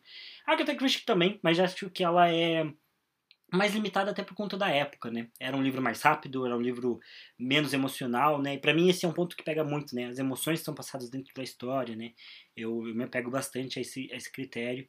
Eu acho que a Agatha Christie não passa isso também, a não ser a atmosfera, né? Aí a atmosfera, nesse critério de, de realmente criar ali esse, esse meio através da escrita, né? Ela faz isso muito bem, melhor do que qualquer outro também, né? Mas eu fico com a hospedeira. Olha, eu, eu acho que eu vou me, me abster, porque eu acho que é, é nivelado um pouco por baixo mesmo. É. Não, nenhum dos livros chama atenção. E eu não discordo de nada que o Thiago falou. Eu acho que, que não é um livro ruim, a hospedeira. Não, não é mal escrito eu acho que boa parte da, da questão que você se apega, e é um livro que tem uma imersão legal, eu me apeguei bastante também lendo, emocionalmente fiquei conectado, porque porque a Stephanie Meyer passa na escrita isso também, né? Então, a ideia de emoção, dos sentimentos, do, dos pensamentos da Peg, né? É, então, apesar de não necessariamente eu vá votar, mas eu acompanho o Thiago nessa, então damos aí o voto para a hospedeira, empatando Tá acirrado, tá acirrado. Próximo critério, Pedro. Próximo critério, temática. Aí eu também acho que nivela por baixo. Mas não tão por baixo. É. Eu eu vou com hospedeira. Uhum. Porque assim, e não sobrou nenhum, para mim não tem temática. É, não tem uma temática importante assim. Para né? mim assim, não tem nada relevante, enquanto que a hospedeira, ela, ela traz pontos, traz pontos de, de, de valores, traz pontos de sentimentos, de, de conflitos. Uhum. É... Então, então eu acho que traz pontos que são importantes de trazer, são, são temáticas legais também.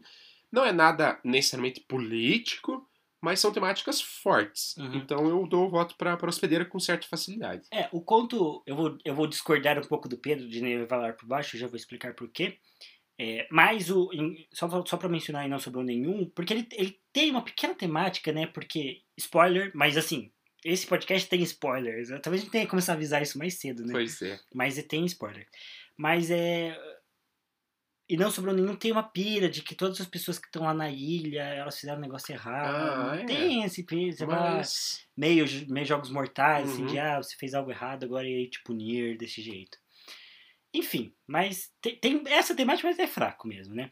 Só que a hospedeira, é, inclusive como autor, né, eu tive sempre muito é, uma crise assim de, de- do sobre o que, que eu queria escrever, né?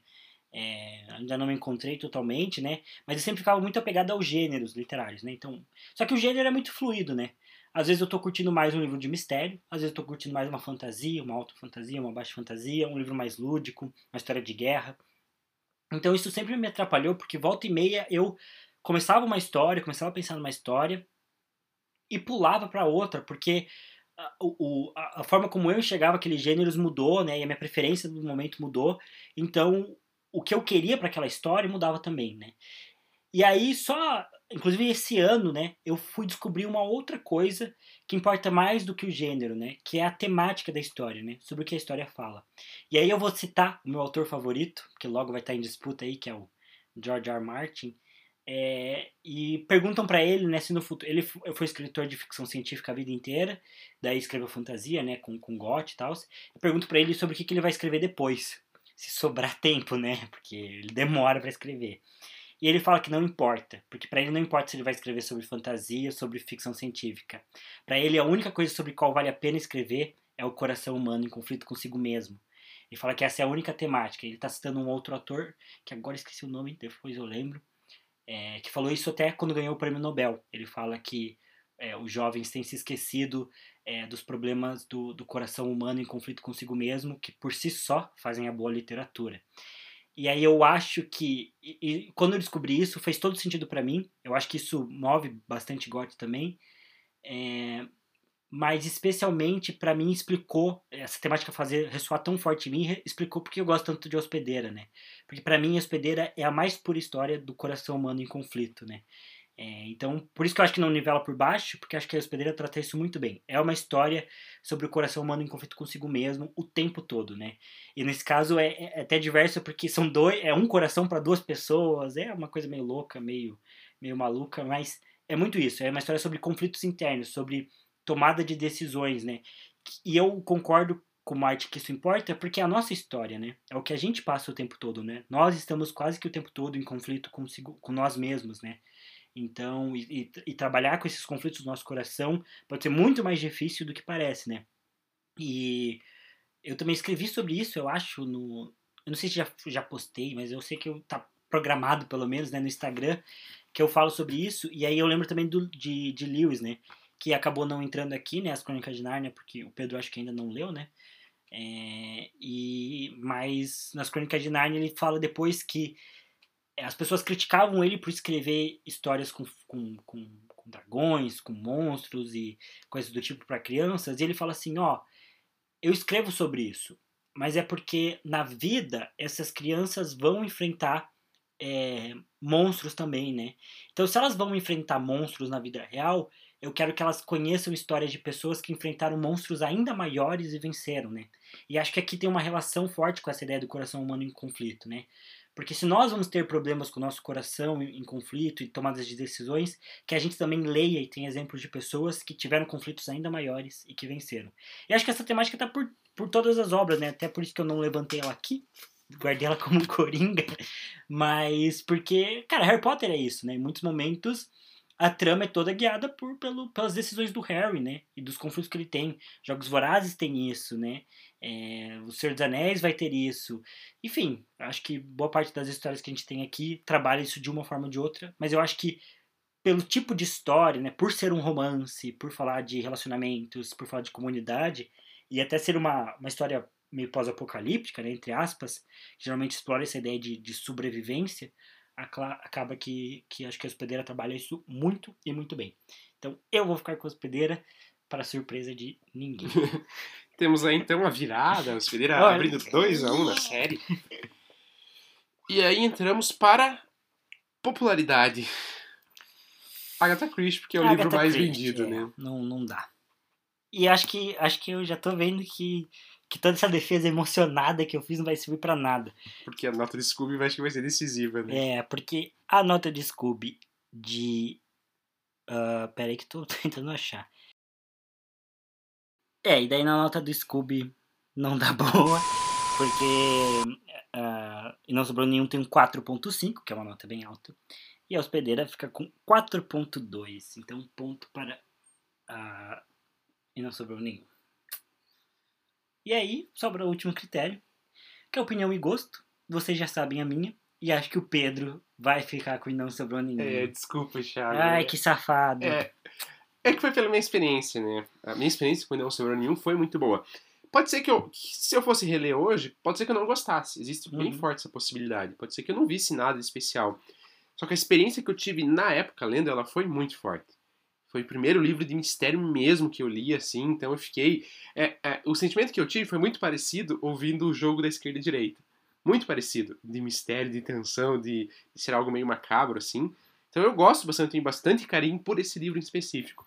Uhum. Então, nesse caso, eu gosto bastante da Hospedeira também, né? Não, não, não acho ruim, eu gostei mesmo, né? Não tem... Prefiro a Hospedeira do que outros livros até convencionais, que, que, que possa parecer que, ah, Hospedeira é pior que esse livro, não, eu até prefiro, mas mas nesse caso aí eu, eu empato o critério. O critério.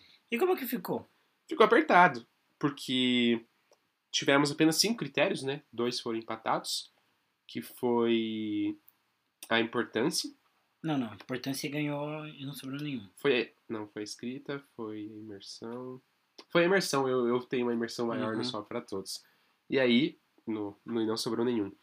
E aí, o gosto pessoal também agora, né? Foi 3x2, então. Então, 3x2 suado, por não sobrou nenhum. Ai, meu Deus. Assim. Tudo bem, foi longe as pedreiras. É, mas eu não queria que não sobrou nenhum fosse tão longe assim. Cara. É, tô triste já. É, não é um livro tão bom é. pra estar na semifinal. Ah, é um livro importante, né? Querendo ou não, é um livro que vendeu muitas é. e muitas cópias e tal, mas Teve livros melhores que caíram aí. Jogos Vorazes, é, Jogos Vorazes que me dói. Jogos Vorazes dói, né?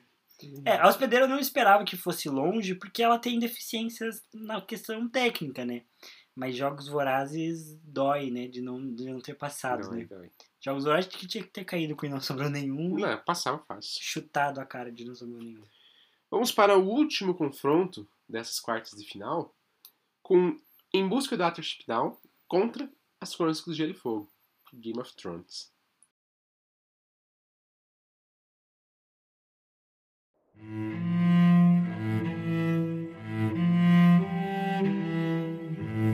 Aí, Thiagão aqui é, é clubista. Ah, que clubista que eu era? Clubista hospedeira. Eu nem falei agora há pouco que o George Martin é meu autor favorito. Mas enfim, vamos lá. Importância histórica e literária. Eu acho que GOT. Bom, mas, é, mas daí vai entrar no critério de ser por conta da é. série, né? É, acho que nenhum dos dois. Nenhum dos dois é muito relevante, cara. Mas assim, eu acho que. que tem dois argumentos. Um pra GOT, né? Sem querer ser muito clubista, né? Mas eu acho que GOT talvez tenha mais importância pro gênero. Eu consigo, diferente, por exemplo, de Hospedeira ou ou até outras coisas, mas é o critério que a gente usou para não subir nenhum para vários outros livros, né? Eu consigo ver a importância de GOT pro gênero, né? Então talvez ali junto com Harry Potter façam esse trabalho Sim. que justamente é o trabalho de quebrar os filhos de Tolkien. Sim. É quebrar essa, essa, essa continuação sem fim de alta fantasia e que tem elfos e anões e línguas e não sei o que, e a espada de Tandaladril com não sei o que. E aí vem Goth e vem Harry Potter pra, pá, pra quebrar isso e para mudar. Eu acho que essa é a importância de Goth, né? É dentro da fantasia. Dentro da fantasia, acho que é uma história muito relevante por ser alta fantasia, mas por quebrar todos os conceitos, né? É, não tem nenhuma outra alta fantasia que tenha zumbis de gelo e política feita dessa forma que não tenha vilões sim, e tudo mais. Sim. Acho que tem essa importância. Já em busca de Watership Down, eu acho que realmente não tem, assim. Não tem uma é. grande relevância. É assim, eu concordo, eu, eu ia votar mesmo pra, pra, pra God. Não que seja extremamente relevante, mas eu acho que tem uma, uma importância forte que Busca do Down não alcança nem no aspecto histórico, nem no aspecto é, é, literário, né? Então eu acho que, que vai GOT mesmo esse primeiro É. critério. Me perdoem os especialistas de fantasia, mas eu colocaria talvez GOT como terceira fantasia mais importante. Talvez atual, né? Mas no modo geral, acho que é a terceira fantasia mais importante que a gente tem. Atrás de Senhor dos Anéis e de Harry Potter, né? Que batalha ali pelo primeiro lugar com Senhor dos Anéis à frente por, por conta do, da fundação do gênero, né? Mas já acho que Em Busca de Watership Down fica atrás. E eu tinha o segundo critério, né? Que tem no- na capa de Em Busca de Watership Down tem uma citação do George Martin recomendando o livro. Agora, em GOT não tem uma citação do, do autor de Watership Down recomendando o livro. Então mostra que o George Martin é maior. Ou que do Arthur Down é melhor, porque o Martin reconhece e recomenda a obra. Não. O outro não, porque a GOT é fraco. Não, Não. recomendo pra ninguém. Eles falaram assim, esse livro aqui não vai vender tanto, bota o George Martin pra comentar. Pode ser provável. É, mas é isso mesmo. Acho que Game of Thrones é, é maior nesse aspecto mesmo. Bom, segundo critério, escrita. E eu acho que é fácil, porque a gente já mencionou, Sim, né? a gente já talvez- mencionou no Cavaleiro Sete Reinos que foi um ponto que bateu a hospedeira, porque Uhum. o George Martin ele escreve muito bem. É, ele, ele tecnicamente Talvez o melhor é da lista, né? Da, É, da nossa lista. eu acho que eu acho que ele é o melhor da lista assim escrita. Então, voto fácil aí pra, pra Game of Thrones, pra obra do Martin. Como o Gordinho manda bem, né? O escritor, ele se define como um escritor jardineiro, né? Que, que planta a semente e vai só podando ali ao tempo. Por isso que ele demora o quê? 15 anos, literalmente, pra escrever. Temática. Não, imersão. Pra mim, é porque assim, talvez se fosse ano que vem, eu ia votar em Game of Thrones porque eu tô com esse plano de reler. Mas como a minha experiência lendo não foi das melhores, até porque eu não tinha idade pra estar lendo, né? Porque assim, Game of Thrones não é uma fantasia infanto-juvenil. Ela é ad- adulta, né? Jovem adulto pra adulto, assim. Adolescente não consegue usufruir o, o quanto a obra oferece, né? Tudo que ela oferece. E foi a minha experiência, né? Eu tive boas experiências, eu gostei, as cenas de combate eu gostava, as lutas, Casamento Vermelho, nossa, morte do Ned Stark, meu Deus. É, Mas eu achava ele arrastado, maçante, difícil porque é mesmo, é um livro longo para um adolescente de 13 anos estar lendo, né? E... e tem temáticas muito adultas, e essas relações políticas são muito adultas e, e- e muito, muito reais, né? Então, pela minha experiência com Game of Thrones, com os livros, eu vou ficar com Em Busca do Watership Down porque eu gosto muito. Eu também. é- A imersão que eu tenho é muito grande porque ele é muito lúdico. Uhum. É, Esse fato de ser lúdico, ele, ele é legal. Todos os coelhos ali, a É, jornada é que eles bem feito, né? fazem, é muito bem construído. Então aí, pra mim, no critério imersão, Em Busca do Watership Down. É, eu vou ficar com as Crônicas de Gelo e Fogo. Eu concordo com o Pedro, em busca de Watership Down foi sensacional. Mas eu já tenho essa, essa questão de ter tido contato com a obra do Martin mais velho e tal. E, e, e passei um bom tempo só, só com a série, para depois ir pros livros. É, mas eu tenho uma coisa meio parecida com Harry Potter, bem diferente na intensidade, mas uma sensação parecida com Harry Potter no quesito de, às vezes, ter a impressão de que é real.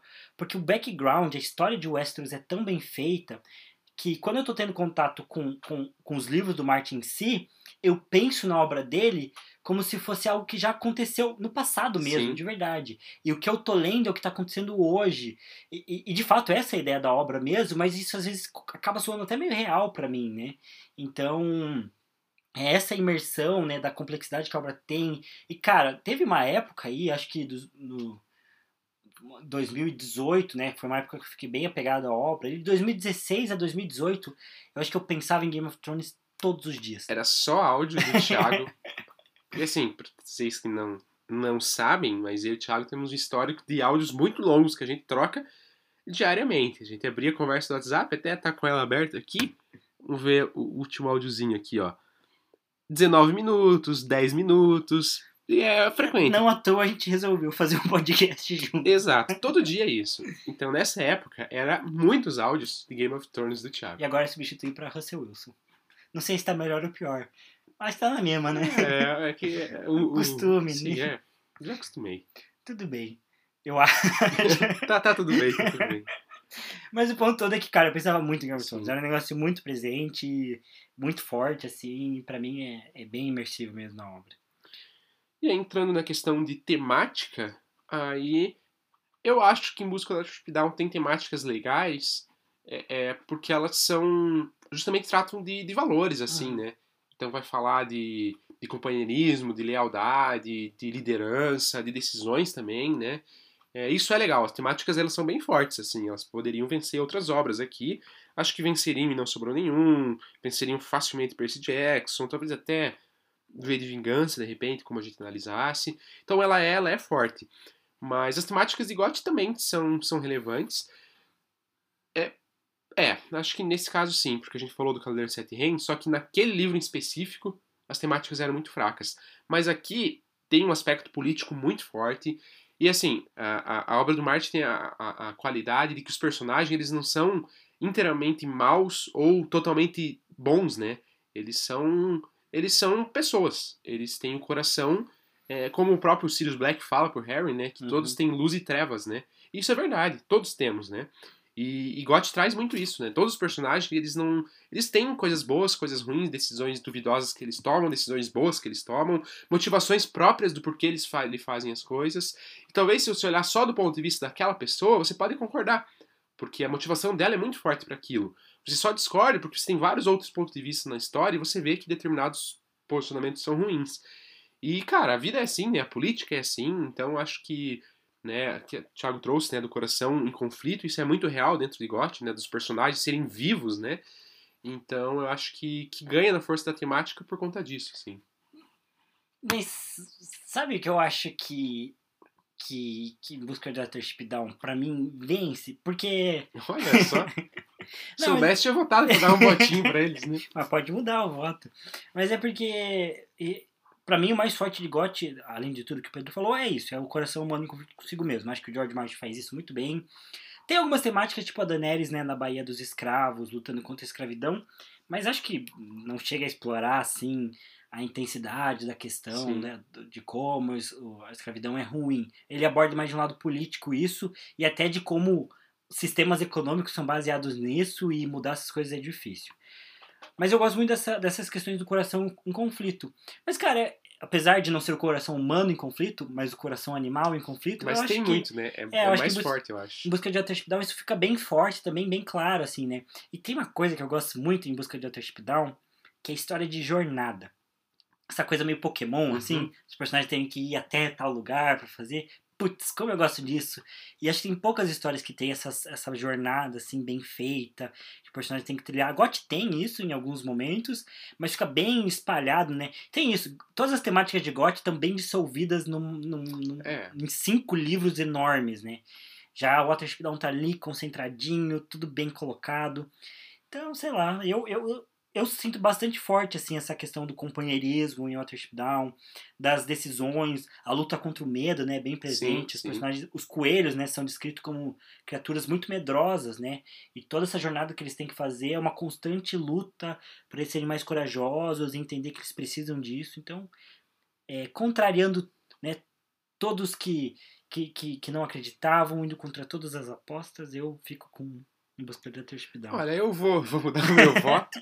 Um, para dar um votinho, né? Para não perder de zero. Mas porque eu concordo com esses pontos do Thiago. Eu acho que em busca do Attraship Down tem, tem essas temáticas fortes mesmo. Essa questão do companheirismo é, é o ponto alto da história. É, é, o companheirismo, a lealdade deles durante a jornada. A, a, a cena lá, né? Que o Topete né, hum. não desiste da batalha, mesmo enfrentando um adversário mais forte. Por quê? Ele não vai sair dali, porque o capitão dele mandou ele ficar ali, o chefe coelho dele mandou ele ficar ali, e ele vai seguir a risca o que foi ordenado para ele, né? Eu gosto muito do personagem do Topete. É, porque é um personagem meio. Ele não é criativo e tal, mas ele. para executar os planos, ele é o melhor coelho uhum. que tem uhum. no bando, né? Então. E tem todo. E ele vai, né? Ele é o coelho que vai pra. pra... Efrafrá? Acho que é Frafrá o nome, né? Ele é o coelho que se isso, infiltra. Isso, isso. É, e ele tem toda aquela cena que, que conta a história sobre morte, né? Uhum. Da mitologia dos coelhos lá, porque ele tá se preparando, ele tá muito tenso. É uma história muito boa. É muito boa. O final é, é muito boa e merece esse votinho. Merece. Não vai ganhar, mas merece esse votinho. E ganha. Merece, ó, é uma história que merecia ganhar de não sobrou nenhum. Merecia, ganharia Nossa. fácil. Eu fico triste de saber eu que. Eu fico, eu fico. Ai, Foi o sorteio, né? Enfim. Bom, aqui acho que a gente pode ir mais rápido, né? Porque popularidade também não tem, né? O GOT é mais popular, mais Sim, vendido, sim. mais famoso. E nosso de Scooby é maior também, Também. creio eu. É, GOT tem 4.6, né? Que é uma das maiores notas que a gente tem. E Em Busca de Outra Hospital tem 4.5, que também é uma nota É uma alta, nota boa, sim. mas fica abaixo aí de GOT. E aí, em questão de opinião e gosto, bom, As Crônicas de Gelo e Fogo são minha obra favorita em quesito, no quesito total aí de sagas e tal. É, acho que é o que eu mais gosto mesmo. O universo do Martin é muito complexo, muito bem escrito. E tô aí desde sempre esperando ele lançar o sexto livro, torcendo para que seja logo. E vale muito a pena. Gosto de Watership Down, mas muito menos do que eu gosto de GOT. Bom, eu vou empatar o critério porque, como eu falei, né, a, a minha experiência com, com Game of Thrones, ela foi muito é, mais antiga, né, eu era muito novo e tal. Então, na minha experiência hoje, no meu gosto hoje, eu fico em busca do Watership Down. Ano que vem, quando eu ler GOT, ou, enfim, quando eu ler GOT de fato, é, com certeza vai passar, porque eu sei que eu vou gostar muito, eu vou ficar muito pirado, vai ter mais áudios com o Thiago aí pra falar disso. Vamos retomar os É, áudios de GOT, então. Vamos retomar eu vou gostar. É, mas no momento eu tô esse, esse empate aí pro, pro Em Busca Watership Down. E aí a gente fecha, né? Então a gente teve dois critérios empatados, um total de, de, de, de, de cinco somados, né? E é uma vitória aí larga de 4 a 1 para Game of Thrones. Legal. E, e com isso, né, com, com essa vitória aí, essa quase goleada de Game of Thrones, fechamos essa fase de quartos de final com os quatro vencedores, né? O Sol é para Todos, é Harry Potter e não Ai, que nenhum. Esse, esse tá louco aí no meio, né? E Game of Thrones. E aí a gente vai pro próximo bloco abrir a semifinal.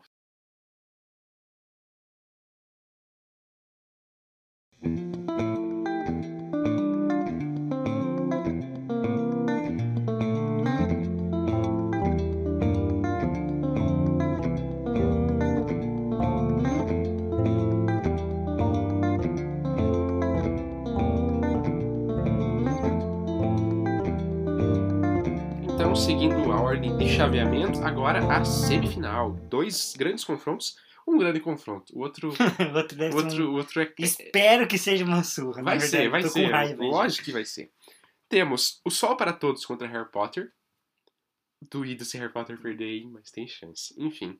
E Game of Thrones contra Não Sobrou Nenhum. Você viu? Se você tivesse votado mais em Hospedeira, podia estar Game of Thrones contra Hospedeira. Você podia me colocar aí num. Contra a parede, né? contra a parede, mas você não quis. Queria, mas tive que ser, tive que ser honesto, infelizmente. Ah, ser honesto não te leva a lugar nenhum. Brincadeira, pessoal. Bom, é, eu acho que agora a gente pode ser um pouquinho mais breve, mantendo a qualidade, né? Mas a gente já falou sobre essas obras bastante, né? E como, enfim, já tá chegando a uma hora e meia aí de, de, de podcast, acho que a gente pode tentar aí ser, ser um pouco mais objetivo e só explorar quando realmente houver aí uma, uma, uma divergência muito grande. Eu acho que pra gente ser mais rápido, começar o primeiro confronto, Game of Thrones contra E Não Sobrou Nenhum. Legal. Eu acho que esse vai ser realmente rápido. Começando com a importância histórica literária. Talvez esse seja o único critério que vai gerar uma certa dúvida aí. Ah, eu acho que por tudo até agora, acho que não sobrou nenhum fica, né? É, tudo que a gente falou da, da Agatha Christie, da relevância dela, de, de quanto ela, ela vendeu e Contribuiu, e é. contribuiu pro gênero, pro mistério, eu também dou esse único voto aí, talvez único, né? Pra E Não Sobrou Nenhum. É, até porque, enfim, né? A Agatha Christie é a autora mais relevante do gênero dela e George Martin Sim. não é necessariamente o autor mais relevante do gênero dele. Isso tem um certo peso, né? Então, Sim, sim, com certeza. vamos que não sobrou nenhum. Questão da escrita, a gente já comentou, a, a Não Sobrou Nenhum não tem nada de muito especial, enquanto que o George Martin venceu todos os critérios e provavelmente venceria qualquer livro aqui na escrita, Uhum, porque, de fato, é muito bom mesmo. Então, meu voto vai pra Gotti, Thiago. também. Imersão. Aí também varia, né? Porque você, né? Porque você né, acabou com hospedeira, acabou com tantos livros bons. O Pedro é o culpado aqui, hein? Porque votou na, na imersão. E que eu também concordo, né? A imersão de Não Sobrou Nenhum é muito boa mesmo, a questão do mistério e tudo mais. Porém, já deixo claro, né? Meu voto, é, pelo menos o critério do, da, da, última, da última disputa, né? A imersão em GOT pra mim, às vezes, é quase real, né? Então, fico com Game of Thrones. Eu, como o Thiago adiantou, fico e não sobrou nenhum, pela experiência que eu tive com a obra, né? Pra Uhum. mim, a, a força do mistério ali, ela, ela é impactante, e foi impactante porque foi a primeira experiência que eu tive com o mistério desse jeito. Então, para mim, ficou marcado. Sempre que eu pensar em mistério, eu vou pensar em Não Sobrou Nenhum. Sim, é, faz- Então- é justo, faz todo sentido. Então, a, a imersão, nesse caso, é, é, né, eu empato o, o critério da imersão, porque temos um voto para cada, né?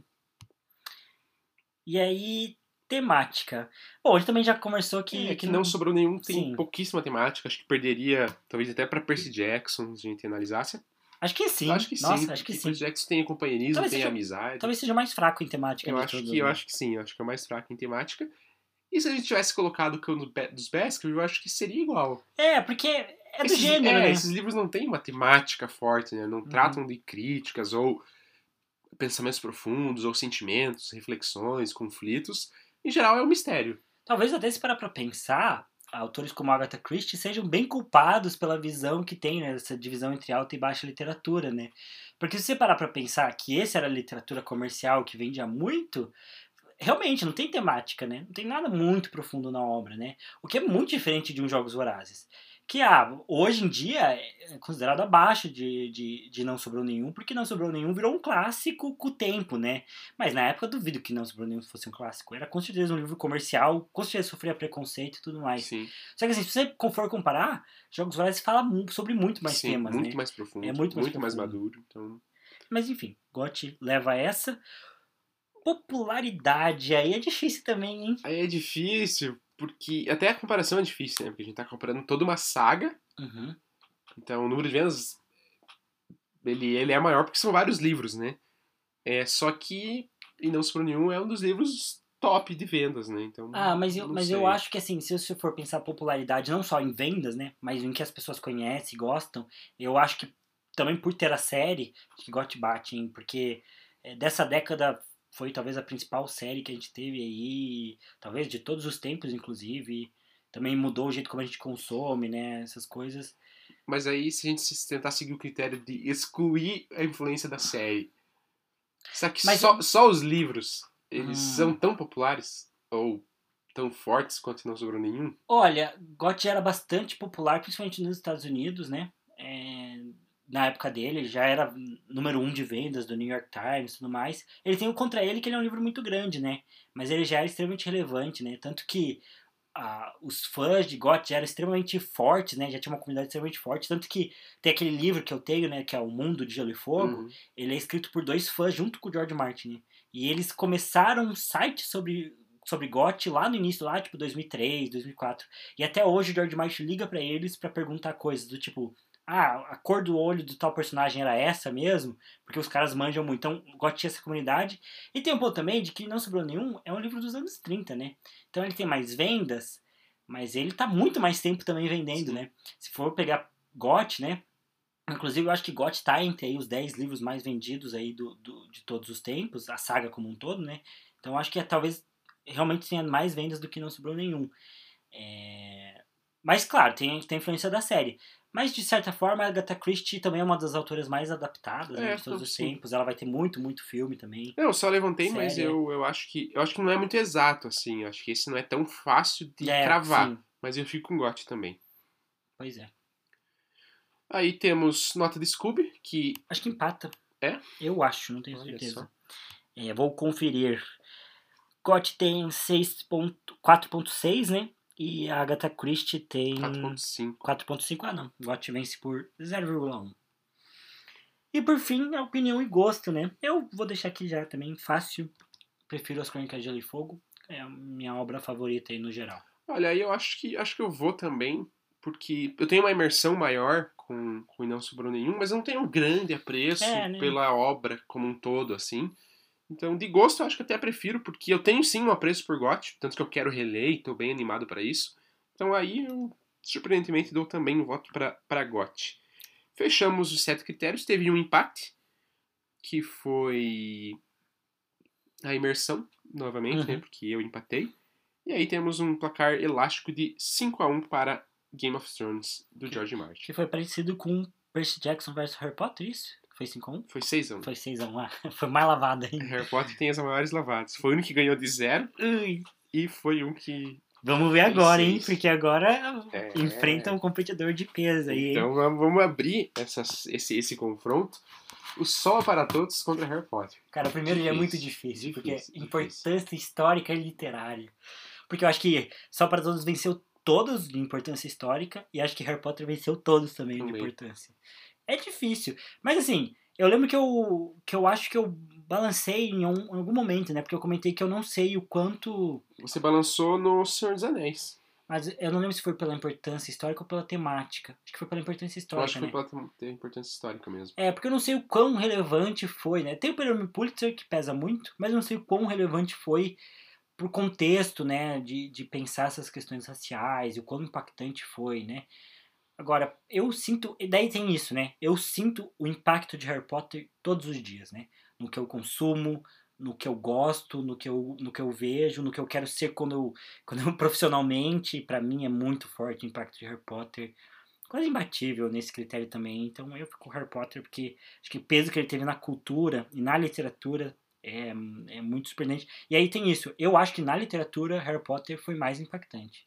No, que, no, no jeito que a gente consome, o que a gente espera da literatura, né?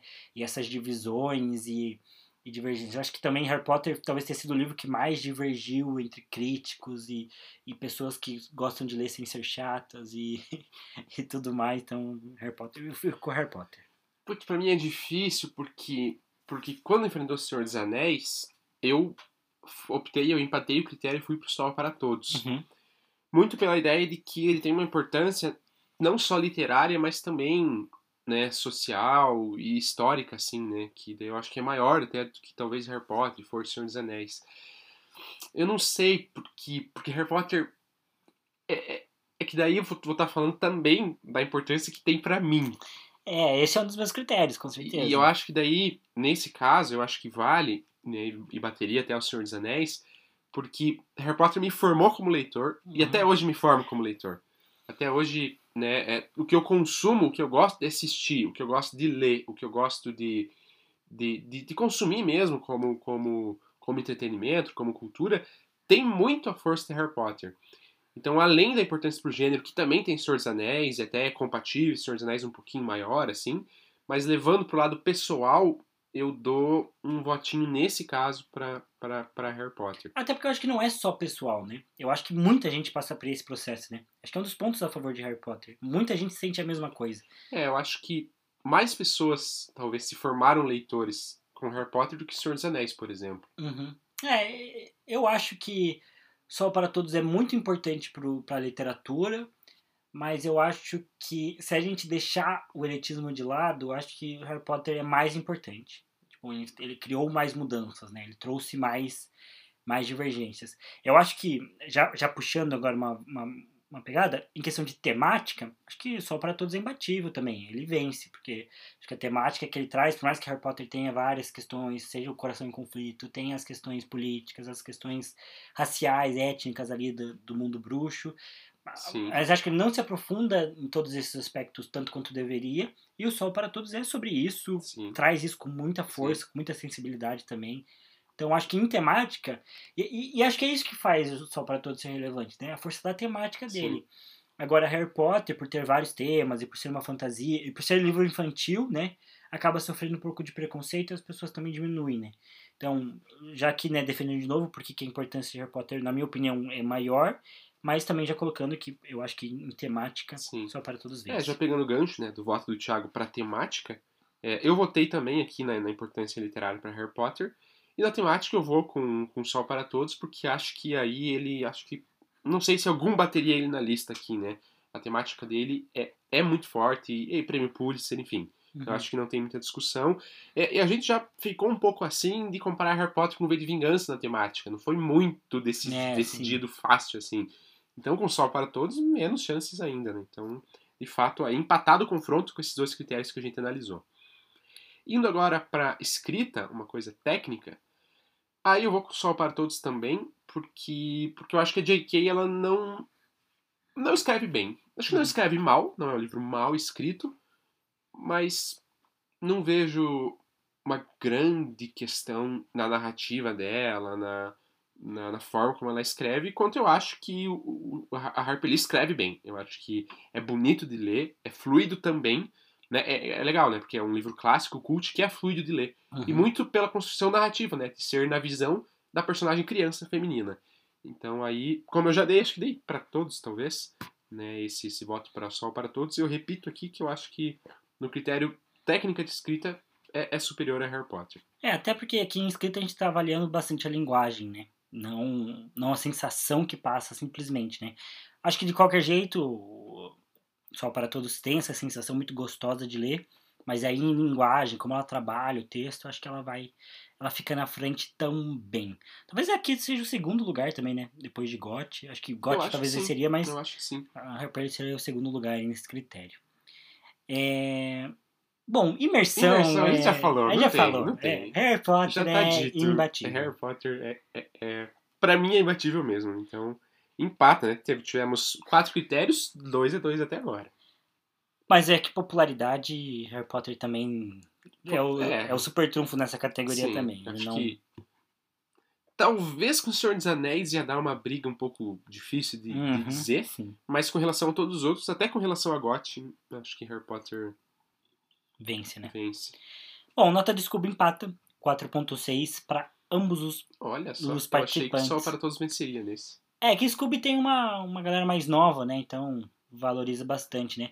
O que, se você parar pra pensar, é um ponto positivo de Harry Potter, de certa forma, né? Porque são sete livros e, e essa é a média, né? do- das avaliações, né? Então é mais difícil ter uma nota mais alta quando você tem vários livros, Sim. talvez, né? Então, mas enfim, de qualquer jeito empatou. E aí fica opinião e gosto. Que, enfim, eu também não tenho muito segredo. Harry Potter é muito É. importante pra mim. Eu vou, eu vou também com Harry Potter por gosto. Como eu falei, a imersão, ela é tão forte que eu gosto de Harry Potter. Uhum. Eu sei que Harry Potter, é, em questões técnicas e criação de mundo, ela é inferior a outras obras. Uhum. Até Senhor dos Anéis, a temática é mais fraca, sim, que o Sol para Todos.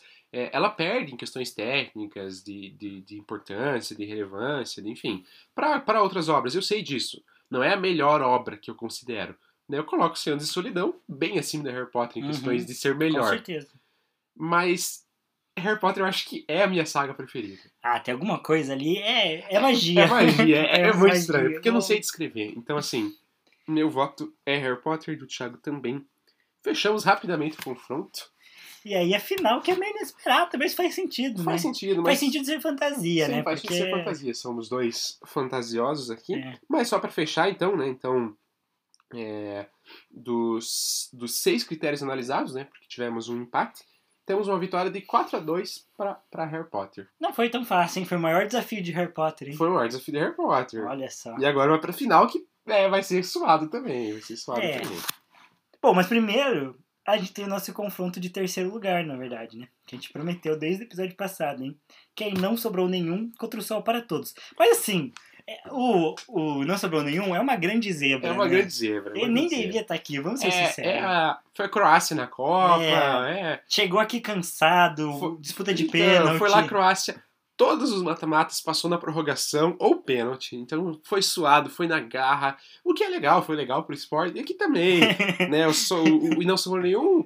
Suou, passou Meio raspando, meio mostrando que se Veio, veio muito apoiado na Agatha Christie como um todo. É, veio né? apoiado Veio nela. bastante apoiado na importância da autora em si. E daí vai chegar pra disputar contra o Sol para Todos? Que eliminou Jogos Vorazes, que ainda me dói. Gente, Ah, porque dá. assim, vamos lá. Vamos fazer bem rapidinho. Importância histórica. O Sol para Todos. Acho que não. Nesse, nesse caso, sim, prêmio Pulitzer. É, acho que. E assim, o Sol para Todos só perdeu na importância histórica pra Senhor dos Anéis e pra Harry Potter. Que Senhor dos Anéis empatou, na Senhor dos Anéis empatou. Mas por quê? Porque são obras que, pro gênero de fantasia, são estrondosas. É, e pra nossa cultura pop como um todo, né? Sim, coisa que, por exemplo, em Não Sobrou Nenhum não alcança. Não alcança de jeito nenhum.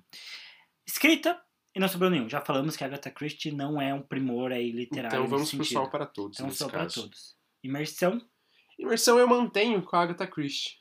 Nesse caso, eu acho que eu também vou pela Agatha Christie. Porque realmente a questão do mistério e tudo mais é bem forte. Esse foi o voto aí. Acho que foi o que salvou o, Sol, o, o Não Sobrou Nenhum. Foi os meus votos pra É. imersão toda vez. Era pra ter hospedeira aqui, Pedro. Então eu vou manter. E eu mantenho aí com, com imersão. Então, esse ele ganha. Temática também não tem Não muito o que falar, não tem só para que É, é o principal em Sim, temática, sim. né? Popularidade. Aí acho que vai Eu Não Sobrou Nenhum, né? não sobrou nenhum. É mais popular, de Sim. fato. A Agatha Sim, Christie sim. de novo. Nota do Scooby, bom, ah, 4.5, né? E não Tá- sobrou tá, nenhum. Isso.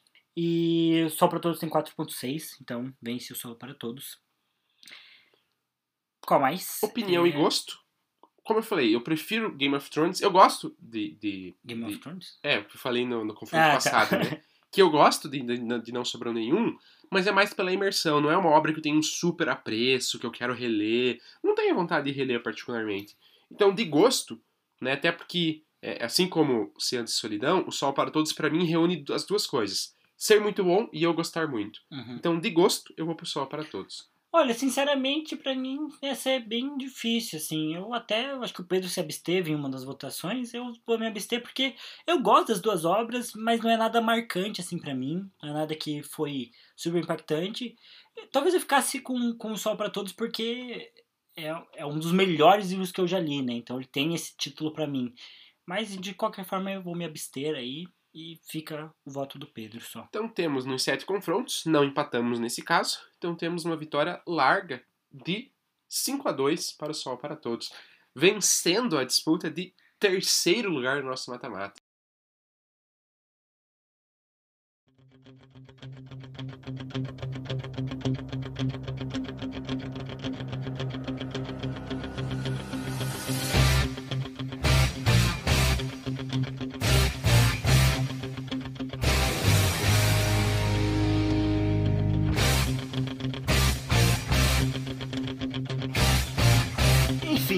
Chegamos à grande final que todos aguardavam, que é surpreendente, porém não tanto, ou sim, né? É, é, Eu achava que.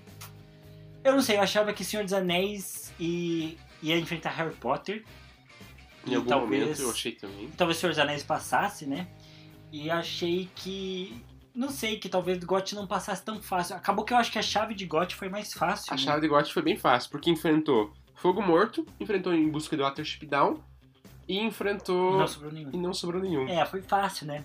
Pegou dois livros muito fáceis, Sim. que era Fogo Morto e não sobrou nenhum. Que a gente já sabia que provavelmente ia Sim. avançar. Mas, enfim, cá estamos, né? Mas também, né? É o jogo. É o sorteio, É o né? sorteio. Se- é, e até isso é legal, né? Porque a gente vai eleger o vencedor, só que talvez se as chaves fossem diferentes, o vencedor pudesse ser outro. Ah, sim. A gente pode até comentar um pouco disso, mas vamos pro conflito para não demorar muito. Vamos lá. Importância histórica e literária. Bom, aí a É. gente vai ter que ir com o Harry Potter, porque venceu até o Sol para Todos, e é, é, é- é, assim, molda e moldou, moldou e ainda continua moldando, né? Porque Harry Potter ainda é muito comercial, mesmo 20 anos depois da publicação. Uhum, sim. Então, assim, é, é algo, algo bem estrondoso, né? O quanto ele molda a nossa cultura. É, e talvez, assim, é, é, lógico que, que, que, que a obra do Martin tem o sucesso dela por ela própria, é, mas talvez a série em si só exista porque Harry Potter popularizou muito o filme disso Ah, e não, tal. sim. Eu, E daí depois entrou séries também populares. Então acho que Harry Potter, nessa questão de, de impacto pra cultura, pra vida das pessoas mesmo, ele é muito grandioso, né? Não, se você digitar, você vai ver que tem um monte de, de site, blog, vídeo que vai falar assim: é, livros parecidos com Harry Potter. Livros pra se ler depois de Harry Potter. Sim. E cara, um dos que vai estar lá é as Crônicas de Gelo e Fogo. Ele é um, ele serve como substituto de Harry Potter, que não faz muito sentido Não na minha faz, opinião. são bem diferentes obras. Mas na. E acho que foi isso que aconteceu, né? A série estreou em 2011, que acho que foi o ano do último filme, né? De Harry Potter. Porque existia essa carência e, enfim, acho que Harry Potter é muito grande. E, cara, talvez só Star Wars vença em questão Pode de, ser, de, ser, de cara. cultura, né? Eu acho que sim. A quantidade de coisa que a gente tem de Harry Potter depois de tanto tempo, de produto, de Sim. camisa, de parque, de. Nossa, é absurdo. É- Eu acho que Harry Potter é muito, muito forte. Não é, não é à toa que ganhou várias dessa categoria aí. Sim. Bom, escrita, acho que a gente já falou. É, já comentamos. A J.K. não é um primor da escrita. E o Martin, sim, é um primor É, da escrita. A é narrativa muito do. Martin, as descrições. Ele é muito detalhista, só que ele é detalhista legal. Porque você lê e é bonito. Sim, Você- nossa, é as frases bonito. que ele compõe, as descrições que ele faz de guerra, de combate, de ambiente, do, que tá acontecendo, é, é- é maravilhoso. Fora os diálogos que a gente já comentou, Uma- os diálogos são ótimos. Uma coisa que a gente já comentou é que Harry Potter não tem. Até tem, mas. Não é assim um livro que você fica anotando frases, né? Tipo, que você fica ali sublinhando as frases, porque, nossa, Sim, que não. diálogos bonitos. Não, Não, tem nada. agora GOT é. Tem uma frase de GOT que eu gosto muito que é: O medo corta mais profundamente Ah, que as sim, espadas. sim, Puta, bonito. que frase boa Sim, do sim. caramba. Enfim, o Martin é sensacional, ele é muito bom nisso. Mas aqui a gente vai pra imersão, que daí de novo. É, É Harry Potter, né? é, não tem, cara. É. Assim, não tem. Pra mim, não tem pra bater Harry Potter em Né. imersão hoje. E eu acho que não vai ter. Nunca, talvez, né? Porque assim, Talvez TH Magaldi. pode ser, pode ser. Espero que sim, né? Quem sabe. Mas acho que não, Harry Potter. Harry Potter é muito bom nisso. E, e- e, assim, Harry Potter é legal porque ele me traz nostalgia, Uhum. só que eu ainda gosto dele atualmente. Não é só a nostalgia. Não é só, tipo, ah, eu já gostei e eu tenho carinho. Eu tenho muito carinho por Percy Jackson. Tudo que eu lembro é nostálgico, só que hoje eu não, não dá gosto. mais, é. Mas Harry Potter eu lia no passado, então eu já tava com uma mentalidade muito semelhante a desse ano. Quando a gente for fazer saga de Harry Potter, e a gente vai, já dando um- um- uma grande revelação aqui, eu vou gostar de ler, porque ainda eu gosto de Harry Potter. Então ele é nostálgico e presente pra mim. Então, assim, não tem pra bater a imersão de Harry Potter. Concordo plenamente. Ah, bom, aí em questão de temática, cara, eu não sei. Eu, eu acho que eu vou ir com, com GOT, porque eu acho que o que as duas obras. Harry Potter tem as questões políticas dela, mas eu, eu fico meio triste, assim, porque eu acho que Harry Potter podia trabalhar isso melhor. Sim, Então, pra mim, é um ponto até não negativo, mas que, que podia ser melhor. É isso que eu penso, Sim, sabe? Nas sim. questões políticas e sociais de Harry Potter. Podia dar mais atenção, podia explorar isso, sabe? Podia ser um ponto mesmo, né? E eu acho que é, mas é bem ali no subtexto. E eu acho que daí o que as duas histórias têm em comum é justamente essa questão do coração humano em conflito, que eu acho que vale muito, mas aí eu acho que GOT é melhor nesse Sim. sentido, né? E aí a questão de ter os personagens cinzas e, enfim, a complexidade ali das políticas de Westeros, por isso que eu acho que ganha.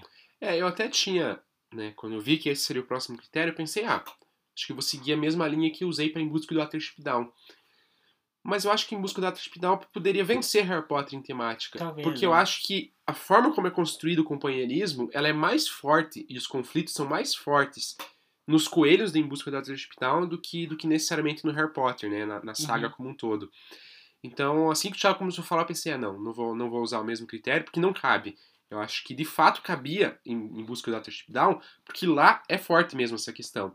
Harry Potter também é uma temática importante, mas, de novo, eu, eu dou meu voto para Game of Thrones, porque. Né, as Crônicas de Gelo e Fogo, por, por esses pontos que a gente já comentou. É, é, dos personagens de. é, os personagens de Harry Potter, eles são o padrão de história, né? Uhum. Eles são inteiramente bons. Né? É, tem os bons e tem os maus. Tem, né? tem os bons e tem os maus. Lógico, o Harry tem um conflito ali, ele fica por essa questão de ser Horcrux também, então às vezes ele tem uns pensamentos um pouco ruins, mas em nenhum momento você questiona uma decisão de caráter do ah, Harry. Ele sempre, ele sempre certo, né? O Harry Ele é sempre íntegro no caráter dele, o Rony, a Hermione também, o Dumbledore, acho que é o exemplo ali de, de caráter e sabedoria. É, até no último livro ela tenta quebrar um pouco disso, tipo, ah, o Rony ele abandona É, ele. mas ele O volta. Dumbledore é questionável, porque ele Sim. já, já foi com o Grindel lá, mas nunca você, como fã, como leitor, Sim, em nenhum momento você vai falar assim, ah, não gosto mais Sim, desse sim. personagem, porque ele fez isso. Não, todos eles se redimem, Sim. né? e. É, enquanto Game of Thrones é, traz os personagens como pessoas, como, Uhum. como vivos mesmo, né? Isso é mágico da história, né? Então, você pode questionar algumas qualidades ou defeitos do personagem, mas é difícil você questionar o personagem na íntegra. Você falar, olha, esse personagem, na íntegra, ele é um bosta. Até pode ter, tem um outro ali que são ruins mesmo, mas não é a regra. Até porque tem pessoas que, de fato, são muito piores do que, do que boas, né? Mas, mas os personagens, eles têm sempre essa, essa dualidade, esses conflitos. Por exemplo, eu gosto muito do Jaime Lannister. Uhum, sim. Só que ele tem decisões muito questionáveis ao longo de toda a história. E eu admito que tem. E eu É, não gosto. E, Bom, uma das primeiras coisas que ele faz, né? Bom, primeiro que ele pega a irmã dele, Ele pega a irmã dele. E É segundo que uma- extremamente questionável isso. Não façam. não recomendamos. E daí a primeira coisa que ele faz é literalmente jogar uma criança pra uma torre pra morte Sim. e falar as coisas que fazemos por amor. E, foda-se, é isso que ele Sim, faz, é ele isso taca que a é. criança e, e chega. Sim, mas daí tem cenas que, por exemplo, ele. Ele, ele salva o Tyron, por exemplo, ou o Tyrion. É, é, que pra mim, pô, eu gostei daquela atitude que ele teve. não, né? é, e ele vai mudar, né? Ele, ele muda, livro. ele dá uma. Ele, ele passa a cumprir mais promessas, ele volta, né? Ele vai cumprir a missão lá com a Brienne, ele sai na jornada, até a jornada que ele perde a mão, né? Uhum. Ele poderia ter traído, ele poderia ter feito outra coisa, mas ele seguiu e, enfim, quis cumprir o que tinha combinado. É, Então ele, ele tem um amadurecimento também. Então ele teve atitudes questionáveis e eu concordo que são ruins, mas ele tem atitudes boas que eu gostei. Então que e tudo isso misturado faz com que eu goste dele como personagem. Uhum. E de novo, não é que eu admire, que eu concordo com o que ele faz, mas toda a mescla dele como pessoa, eu olho Jamie. Ah, Mas eu gosto do Jamie, né? sim. É, E, e isso é grande, né? Isso, isso é um ponto, um ponto, um ponto positivo da temática, né? Que traz os conflitos que cada personagem tem e o quanto eles podem amadurecer e mudar e seguir para um rumo ou para outro, ou mudar os rumos que estão seguindo. É, então isso é bem forte. Então eu, eu acho que a temática de, de, de por mais que ela seja diluída, assim, mas ela, eu acho que ela não é fraca. Eu acho que Harry Potter perde, perde talvez até consideravelmente nesse critério, assim. Então, só justificando aí o meu, meu voto para Game of Thrones. E temos aí 2 a 2 nos quatro critérios até agora, hein? tentando- Tá duro, tá duro. Bom, popularidade, acho que Harry É, Potter é imbatível, falou, né? A gente deu, a gente deu o, o, o título aí na importância literária muito pela popularidade. Uhum. Então ele vai ganhar popularidade aqui, não, não tem muito como discutir. Agora, nota do Scooby tem aí um ponto, hein? Porque, bom, acho que não, né? Acho que elas empatam. Ah, Harry Potter tem 4.6 e As Crônicas de Gelo e Fogo tem 4.6 também. O que demonstra a grandiosidade das duas obras, né? Sim. Porque são duas obras longas, com vários livros, Sim. e mantém uma nota alta. Significa que todos os livros são bem avaliados. Exatamente. Então empatou esse critério também. Olha, aí- aqui eu achei que GOT venceria. eu também, né? Mas é, eu lembrei que, que só, só tem duas obras com 4.7, né? Que caíram, Que olha só. caíram, que caíram. Enfim, agora sobrou o gosto, né? A opinião e gosto. Olha, eu poderia facilmente votar em Harry Potter, porque eu gosto muito de Harry Potter, é uma das minhas sagas favoritas também. Mas eu, eu tenho uma relação com GOT também muito forte. E até como escritor, assim, descobrir GOT, descobrir a forma como George Martin traz as coisas, pra mim foi muito revelador.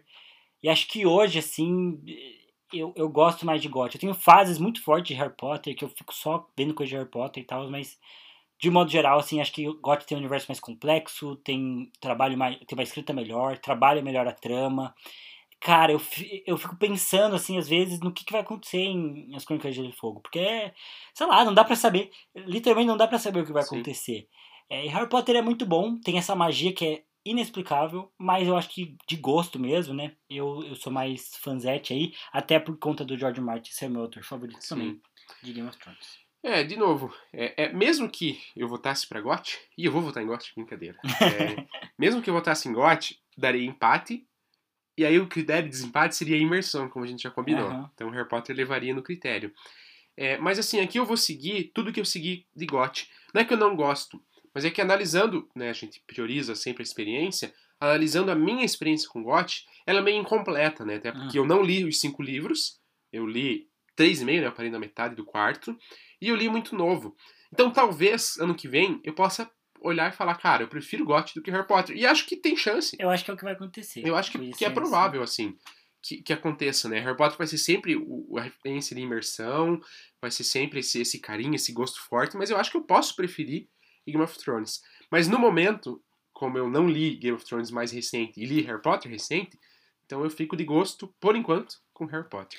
E aí empata, porém, como o Pedro já adiantou, o critério que a gente tem de desempate é o de imersão. nós- É, não, nesse caso nem empata, né? Ah, não empata? Empa- empatou esse critério, então ele é anulado. Ah, é verdade. E daí fica 3 a 2 para Harry Potter.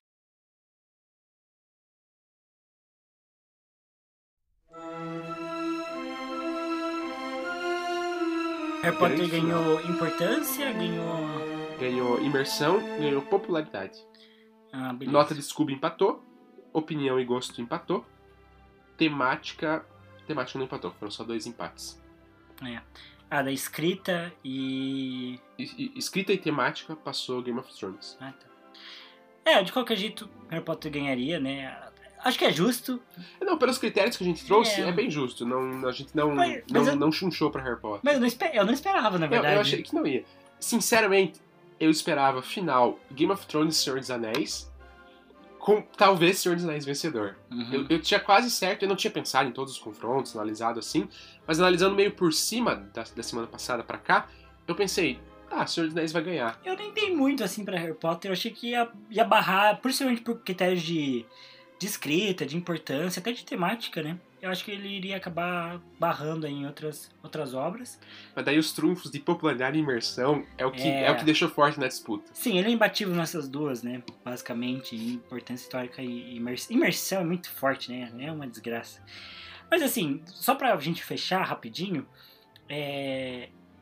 qual que é a sua obra favorita dessa aí? O que, que você escolheria? A gente já falou, na verdade, né? Que a gente tirou Senhor, é, os 100 anos de solidão. Sim. Que, na verdade, dos livros que a gente já leu, o vencedor, o grande campeão é 100 anos de solidão. Que a gente vai ter um episódio só pra falar dele, com certeza. Mas, assim, de, do que a gente teve aqui, né? Que, quem que você. Quem seria seu top 3? Porque agora o top 3 ficou Harry Potter, é, As Crônicas de Gelo e Fogo e Só para Todos. Mas quem que seria seus top 3 dessas obras aí? Putz, dessas obras aqui, putz, é difícil porque eu gosto de várias, cara. Assim, eu não sei se colocaria Harry Potter no meu top 3 de gosto preferido, assim. Uhum. De imersão, top 1 disparado. E entra aí no top 5 fácil, top 10 com certeza de todas as minhas. Mas assim, só para todos estaria com certeza, e até tudo bem, justo. Em busca da Down, acho que estaria. Uhum. Eu gosto muito, e eu acho que é muito boa. Eu acho que é uma fantasia que ela é muito boa. E talvez Jogos Vorazes, cara. Eu não sei se eu prefiro Jogos Vorazes ou Harry Potter. Eu não fiz essa análise ainda, mas talvez tivesse, cara. Então talvez meu top 3 fosse sem o vencedor Harry Potter. Uhum. Poderia ser, mas talvez não. Cara, para mim o vencedor seria Hospedeira. Porque para mim é um livro Sim. muito imbatível, muito definitivo, né?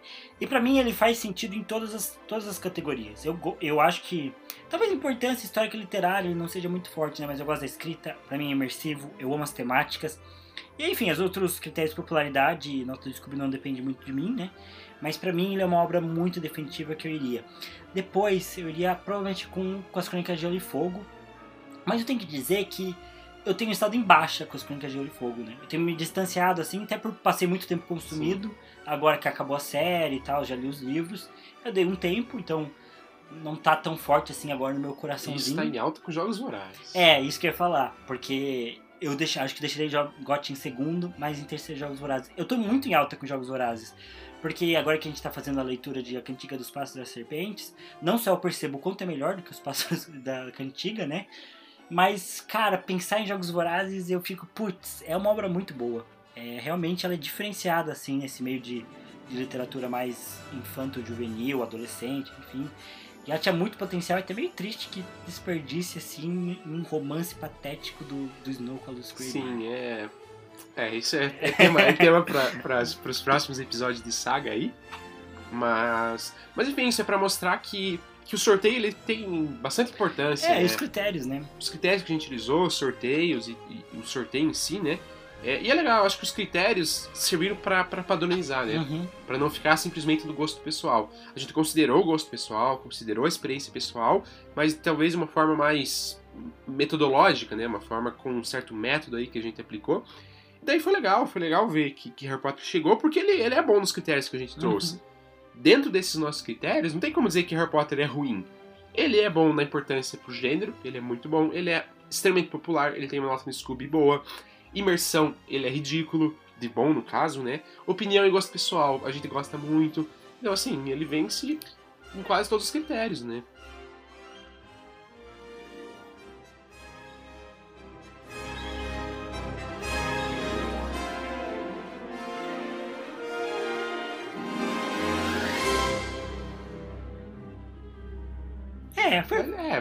Legal, foi, legal. Foi, uma boa disputa. Foi uma boa disputa. Já estou ansioso aí para as próximas. Só que eu acho que as próximas têm que ser mais curtas aí. Foram quatro horas Foram aí de quatro disputa. horas de disputa. E a gente correu agora no final, porque já tinha falado alguns critérios, né?